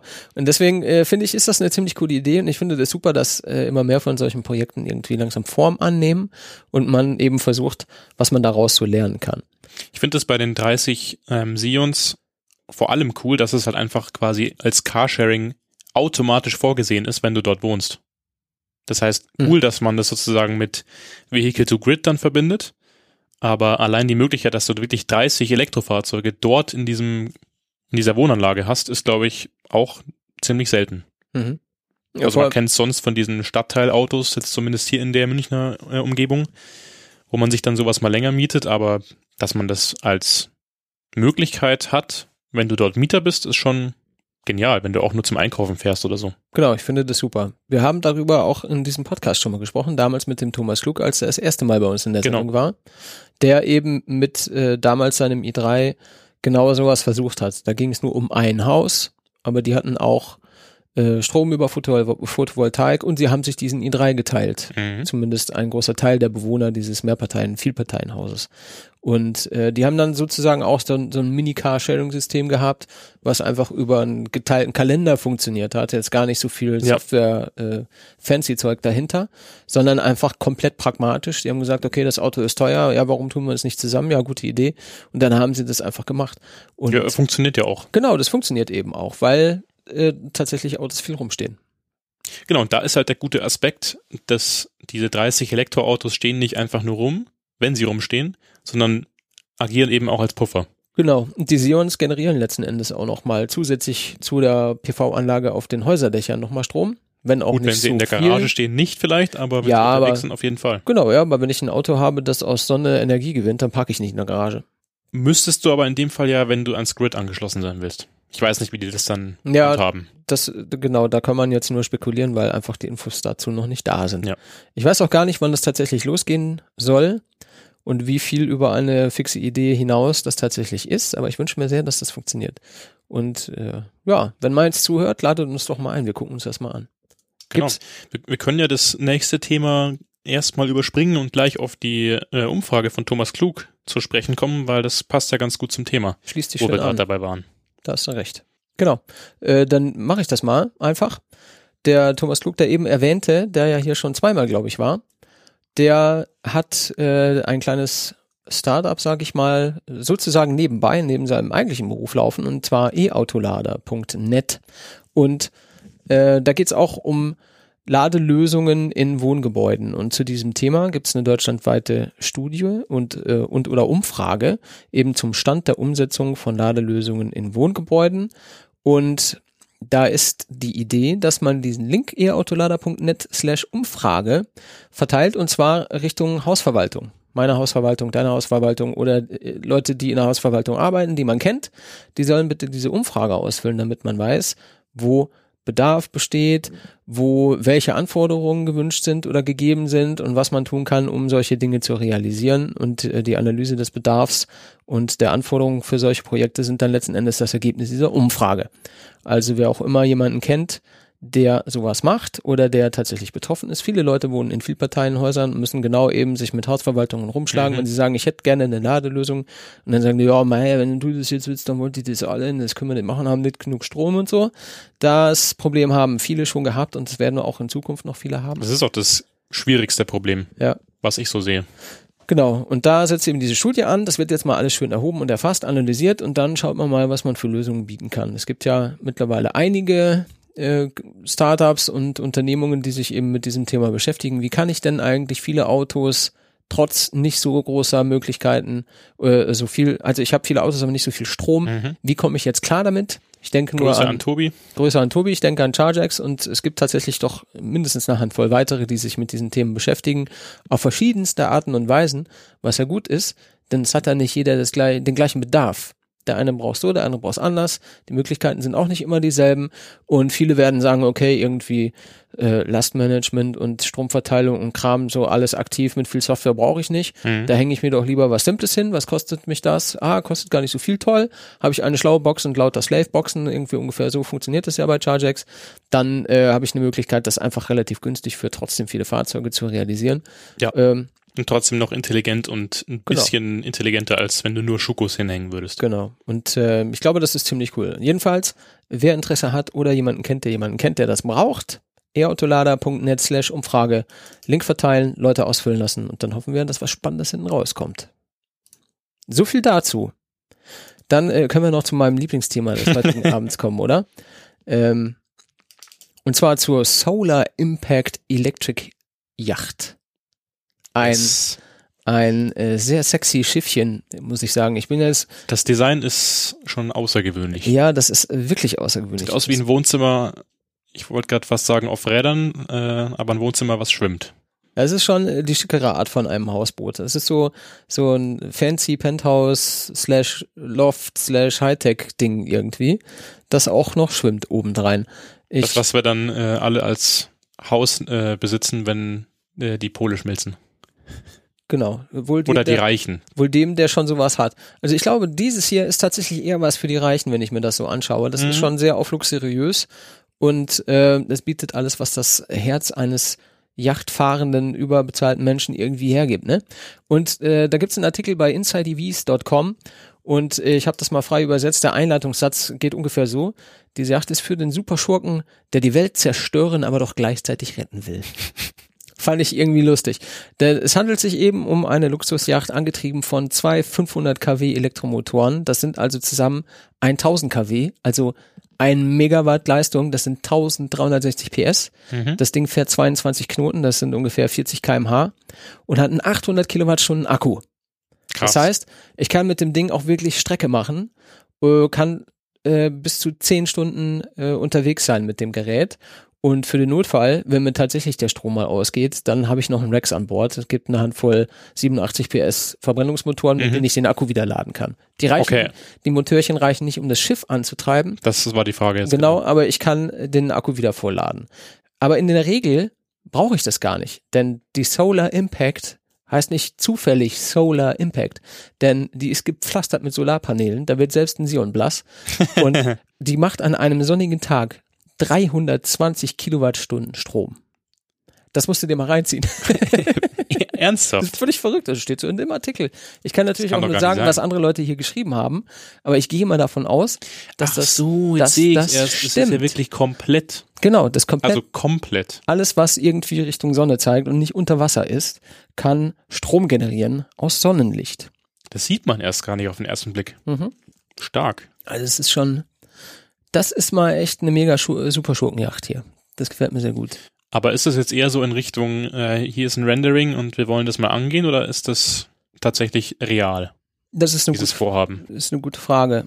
Ich glaube aber, das ist tatsächlich etwas, was man so in absehbarer Zeit kaufen kann. Ja gut, dafür sind die Renderings auch einfach viel zu detailliert.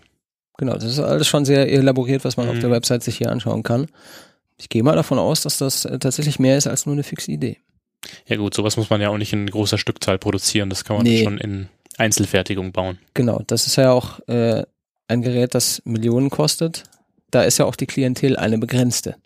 Aber ein, hübsch, ein hübsches Teil. Mhm, Gefällt mir definitiv. Sehr gut. Das macht schon was her. Ja, so viel zu Booten. Das war ja schon fast kurios, das Thema. Ja, das stimmt, da fehlt nicht mehr viel. Wir haben ja auch tatsächlich vorhin kurz überlegt, ob das zur Kuriosität taugen würde.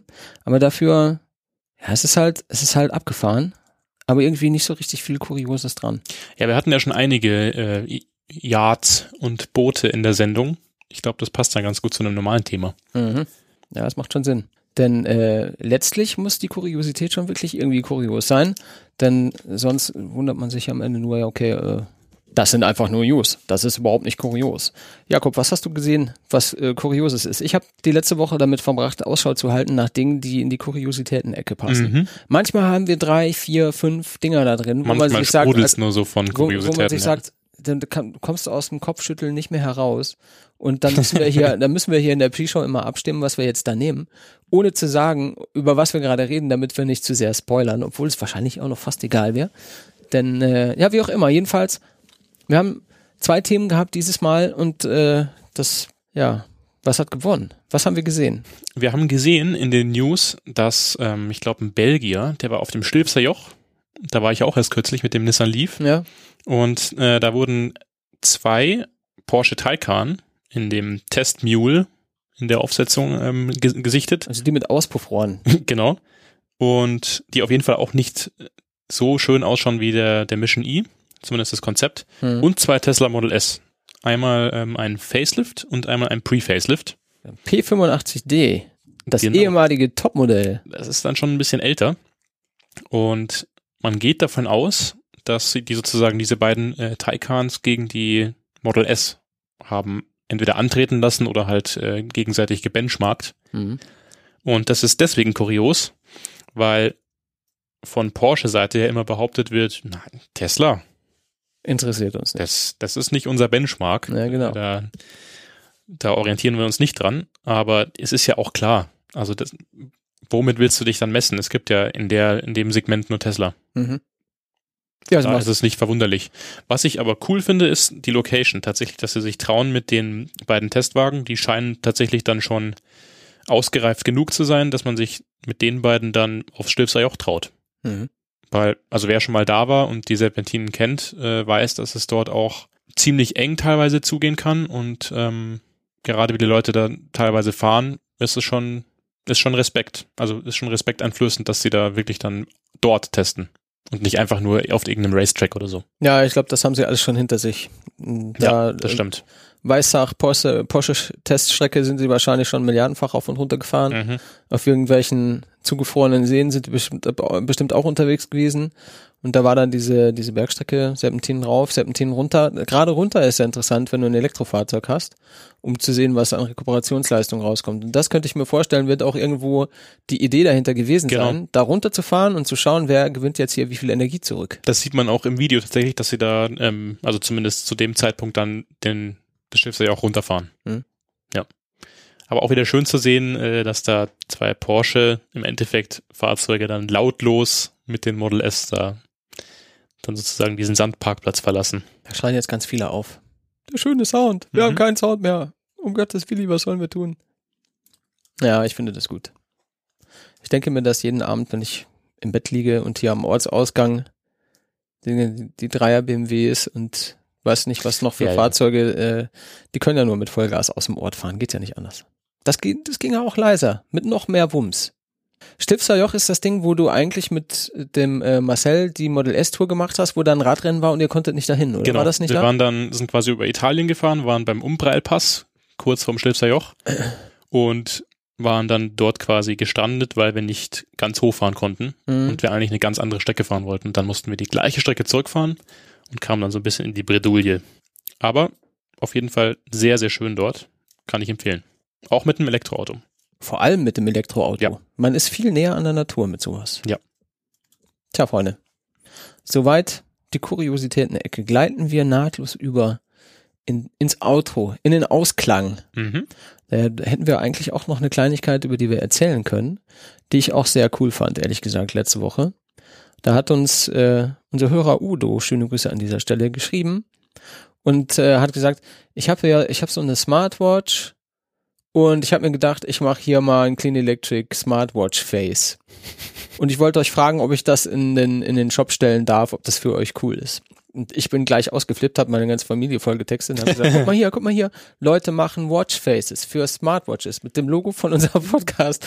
Also wie geil ist das denn? Ja, nach Also allem, was die, was uns Hörer teilweise schicken, ist das, glaube ich, so mittlerweile fast das Coolste, was jetzt reinkam. Also das ist wirklich richtig geil und es ist auch, sieht auch noch wirklich nice aus. Äh, es ist halt, ich glaube ja, ich kenne mich nicht so richtig gut aus mit Smart Smartwatches. Das Ding ist, die haben alle irgendwie ihre eigene Technologie, glaube ich, dahinter, was die Watchfaces angeht. Die kann man wahrscheinlich nicht für jede Smartwatch jetzt irgendwie benutzen. Ich habe mal den Link in den Slack gepostet und der kommt natürlich dann auch in die Show Notes. Da hier geht's jetzt um die Amazfit Bip Smartwatch. Mhm. Ich glaube, das ist so ein Xiaomi-Ding. Sieht ziemlich nach einer Apple Watch aus. Sieht sehr nach Ja. Apple Watch aus, deswegen gehe ich davon aus, es ist was Chinesisches. und da ist halt jetzt links oben ist, ist die Uhr, rechts oben ist dann äh, Datum und dann gibt's einen Schrittzähler und ein Pulsmesser und den Hauptteil vom Display nimmt unser Clean Electric Autochen ein. Und das hat noch eine, eine extra Funktion, denn der kleine Blitz in dem Auto, der zeigt den Akkustand der Uhr an. Und der, schon, der, der ändert halt dann die Farbe je nach Akkustand. Ja. Das ist halt echt cool. ja, genial umgesetzt. Ja, das macht schon Spaß anzuschauen. Er hat dann, hat auch sich sehr bemüht, irgendwie so die Farben einigermaßen zu treffen. Da ist man ein bisschen eingeschränkt bei dem, was man machen kann. Ähm, aber ich find's, also ich find's wirklich geil. Ich würde es selber tragen. Aber ich habe meine Smartwatch, Smartwatch irgendwie ad acta gelegt, nachdem sie angefangen hat, mich so zu stressen, dass es mir auf den Senkel gegangen ist. True. Weil es, schau, selbst der Jakob hat wieder eine alte Casio am Arm Ja, nach, beste. nachdem er lange mit der Apple Watch hier aufgetaucht ist. Und anfangs habe ich gedacht, ist eigentlich total cool, du musst gar nicht jedes Mal das Handy aus der Tasche ziehen. Und dann hast du eigentlich ständig dieses Antippen am Arm. Genau so ist es. Die ganze Zeit glotzt du auf die Uhr und immer wieder sprechen dich Leute an und sagen, hast du es eilig, musst du weg? So, und du so, nee, ist nur eine Notification. In dem Moment schaust du dann schon wieder. Und man schaut halt wirklich einfach nach jedem Pups. Die, die ganze Zeit sieht man irgendwie useless Quatsch. Und dann fängt man dann an, auszusieben, was zeige ich mir an, was zeige ich mir nicht mehr Genau, an. dann machst du gar keine Notifications mehr und am Ende des Tages ist es dann nur noch eine Uhr und Genau. die muss halt dann keine 400 Euro kosten. Und du musst sie auch, genau. Oder aufgeladen auch, werden jeden Genau. Tag. Dann hätte ich auch gerne eine Uhr, die nicht jeden Abend aufgeladen werden muss. Also du bist ja Deswegen habe ich mich entschieden zum Casio-Modell, 10 Euro oder 15 Euro, Ja. hält acht Jahre. ja, guck Ja. mal an. Also deine ist jetzt ein bisschen, also meine ist ein bisschen noch analoger, rundes Ziffernblatt, so mit Zeigern, so ein Chronometer. Äh, ich wollte wieder was wirklich richtig klassisches, so mit Lederarmband. Ich finde die Farben geil. Sieht mega aus. Die ist so ein dunkelbraunes Lederarmband, so ein kupferne Zeiger auf einem weißen Ziffernblatt mit Mhm. einem silbernen eigentlichen Uhrenkörper. Äh, und die ist schon, schon echt nice. Und das Coolste ist, die ist nicht mal halb so teuer, wie sie aussieht. Das mag Tja. ich dabei am liebsten. Mir ist aufgefallen, seit ich die trage, starren dauernd Leute auf meine Uhr und denken sich, Alter, wie Boah, der ist reich. ja, guck mal, hat er eine Gehaltserhöhung gekriegt, was ist da los? Und äh, das gefällt mir natürlich ganz gut, weil einfach komplett unklar ist, wie gut, äh, wie gut eine Uhr aussehen kann, obwohl sie nicht viel kostet. Und deine ist natürlich, also ich fühle mich von der natürlich sofort angesprochen, weil das so 80er Jahre Ja, irgendwie. ich finde die mega. Ja, ich habe auch noch eine, eine alte G-Watch. Ähm, Mhm. Heißt die G-Watch? G-Shock, glaube ich. G-Shock. Ne? Ja.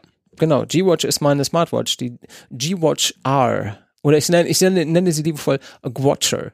Das ist diese ganz fette, oder? Ist eine LG, äh, die ist relativ groß, ja. Ja. Die ist auch schon ziemlich alt, deswegen ist sie ein bisschen klobig. Und für meine schmalen Handgelenke ist das so ein bisschen, hm. Ja.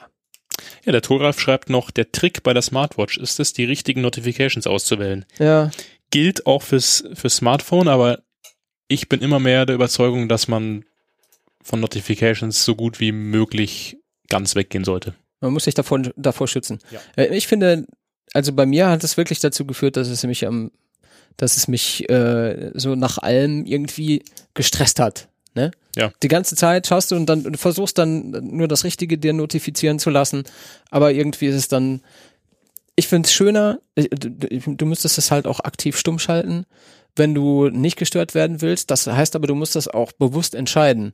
Ja, aber manchmal sitzt du da so, du arbeitest oder schneidest einen Podcast oder liest ein Buch und dann wummst das und dann wummst es wieder und dann wummst es nochmal und dann machst du es irgendwann aus, weil du genervt bist. Bei mir ging es dann so weit, dass ich noch zwei Wochen danach, nachdem ich die Apple Watch schon abgelegt hatte, immer noch dieses Phantom äh, Phantomschmerz. Tippen, Tippen auf dieser Hand hatte. Und ich habe dann trotzdem hingeschaut, obwohl es so eine Casio ist. Soweit geht's dann schon. So weit geht's dann schon, siehst du? Ja, dann, und ich habe ja die Apple Watch zum äh, Laufen vor allem benutzt und da muss man halt sagen, zumindest bei der Zweier-Version, die ich hatte, ja, die war das, die ist halt einfach viel zu ungenau. Ja? Und dann kannst du dir auch gleich So eine, für- eine ordentliche Garmin kaufen. Puls und so meinst du, oder? Ja, und vor allem GPS. Also da ist halt dann, Ach der so. GPS-Track weicht halt einfach vom Telefon ab. Und der Joke ist ja bei der Smartwatch, dass du halt dein Handy dann nicht mitnimmst. Mhm. Aber wenn du dein Handy mitnimmst, also dein, dein iPhone mitnimmst, dann ist das GPS genauer, weil sich die Smartwatch am GPS vom Handy orientiert. Mhm. Und dann ist einfach alles ein bisschen, macht dann keinen Sinn. Dann Ja, holt man sich lieber eine, eine gescheite Sportuhr und trägt die dann auch nur zum Sport machen. Wenn man überhaupt eine Uhr will, da gibt's ja auch verschiedene Leute. Viele haben ja nur eine Uhr, weil sie eine Smartwatch haben können und haben früher nie eine Uhr gehabt. Abso absolut. Aber bei, bei mir ist es zum Beispiel anders. Ich habe zu meiner Erstkommunion mit, was ist man da, acht, neun Jahre oder sowas, Mhm. habe ich eine Uhr geschenkt bekommen und seitdem trage ich jeden Tag eine Uhr. Und ich finde, dass, dass äh, man wird auch einfach so der Zeit anders gewahr. Wenn ich keine Uhr habe, dann äh, bin ich meistens auch einer von denen, die nicht gut Zeit einschätzen können. Wie lange brauche ich für was? Oder wann bin ich wo? Und solche Mhm. Sachen. Die haben es äh, tatsächlich schwerer, äh, schwieriger. Aber wenn du dein ganzes Leben einfach 35 Jahre oder sowas dann eine Uhr am Handgelenk getragen hast, dann weißt du einfach sehr genau, wann ist eine Minute um oder fünf oder eine Viertelstunde. Du kannst es einfach super einschätzen. Ja. Und mir hilft das sehr. Weil auch. ist Ja. so, ist so, ich bin einfach so der Typ für sowas. Ja, ich kann ganz schlecht sagen, äh, ich leg jetzt, äh, leg jetzt die Uhr ab und schaue da auch nicht mehr drauf, weil das mache ich irgendwie automatisch, weil ich das Gefühl brauche, zu wissen, wie spät es ist. Ich weiß nicht wieso, aber irgendwie ist das so. Hab sogar Schwierigkeiten, wenn ich mich abends aufs Sofa setze, um einen Film zu schauen. Da mache ich mache ich dann dann die Uhr abzunehmen und einfach nur den Film zu gucken. Das ist mir unangenehm, weil ich dann irgendwann weiß ich nicht mehr, wie spät es ist. Das stört mich dann. Ich, das geht nicht ohne Uhr. Ja, ich meine, grundsätzlich der irgendwie. Vorteil ist ja an so einer Smartwatch, dass man eben nicht aufs Handy schauen muss die ganze Zeit. Ja. Das gleiche erreichst du aber auch mit der normalen Uhr. Stimmt. Habe ich, mir sagen lassen. Musst du auch nicht aufs Handy genau. schauen. Ja, und dann musst du halt nicht ständig das Handy rausholen, Ja. wenn du unterwegs bist. Naja, muss am Ende jeder selber wissen. Genau. Wenn ihr eine habt, dann und das vielleicht zu eurer Smartwatch auch passt, dann könnt ihr euch ja dieses, das Watchface Ja, holen das muss man machen. Ich, vielleicht drucke ich es mir aus und klebe es auf meine von Udo. drauf. Dann habe ich immer die falsche Uhrzeit, das ist auch nichts. Aber danke Udo, das ja, hat mich vielen Dank. Das hat mich sehr äh, unterhalten. Ich finde das wirklich cool. Super coole Sache. Ähm, andere coole Sache vielleicht noch. Es geht ja auf den Schluss zu irgendwie. Da erwähnen wir dann immer nochmal für die, die es nicht wissen. Wir sind da seit einer Weile auf Patreon, weil ihr gesagt habt, wir brauchen Pre-Show und Post-Show. Also geht bitte auf patreon.com slash clean electric. Da gibt's jede Episode mit Pre-Show und Post-Show für einen Dollar. Und äh, bei den letzten vier und fünf Stunden Kloppern, da war es vielleicht gar nicht so wichtig, denn die Episoden waren eh lang. Mhm. Aber heute sind wir ja relativ kompakt unterwegs. Da will man vielleicht wissen, was vorher war. Und was wir hatten auch eine relativ lange äh, Pre-Show. Das stimmt. Ja, dreiviertel Stunde. Ja, da haben wir äh, ganz schön Zeit be durchs, äh, durchs hier, durch den Äther gejagt letzten Endes. Aber es gab ja auch verschiedenste Themen. Also es ist ja nicht so, als würden wir über nichts reden. Es ging unter anderem äh, um Heliumballons, aber das habt ihr ja gemerkt. ja, muss man mögen. Äh, ansonsten gibt's uns natürlich überall, wo du deinen Podcast bekommst. Und wenn du keine extra Podcast-App haben möchtest, aber du hörst gerne Spotify, dann such uns doch auf Spotify. Da sind wir auch seit einer Weile dabei. Ansonsten wisst ihr ja, wenn euch gefällt, was wir machen, empfiehlt uns bitte weiter, hinterlasst uns Rezensionen und oder Sternchen bei iTunes. Muss aber nicht sein, wäre aber nice. Und wenn nicht, Wäre nice. wenn nicht, dann nicht. Macht es gut. Jakob, sag Tschüss. Tschüss. Tschüss. Bis zum nächsten Mal. Macht es gut.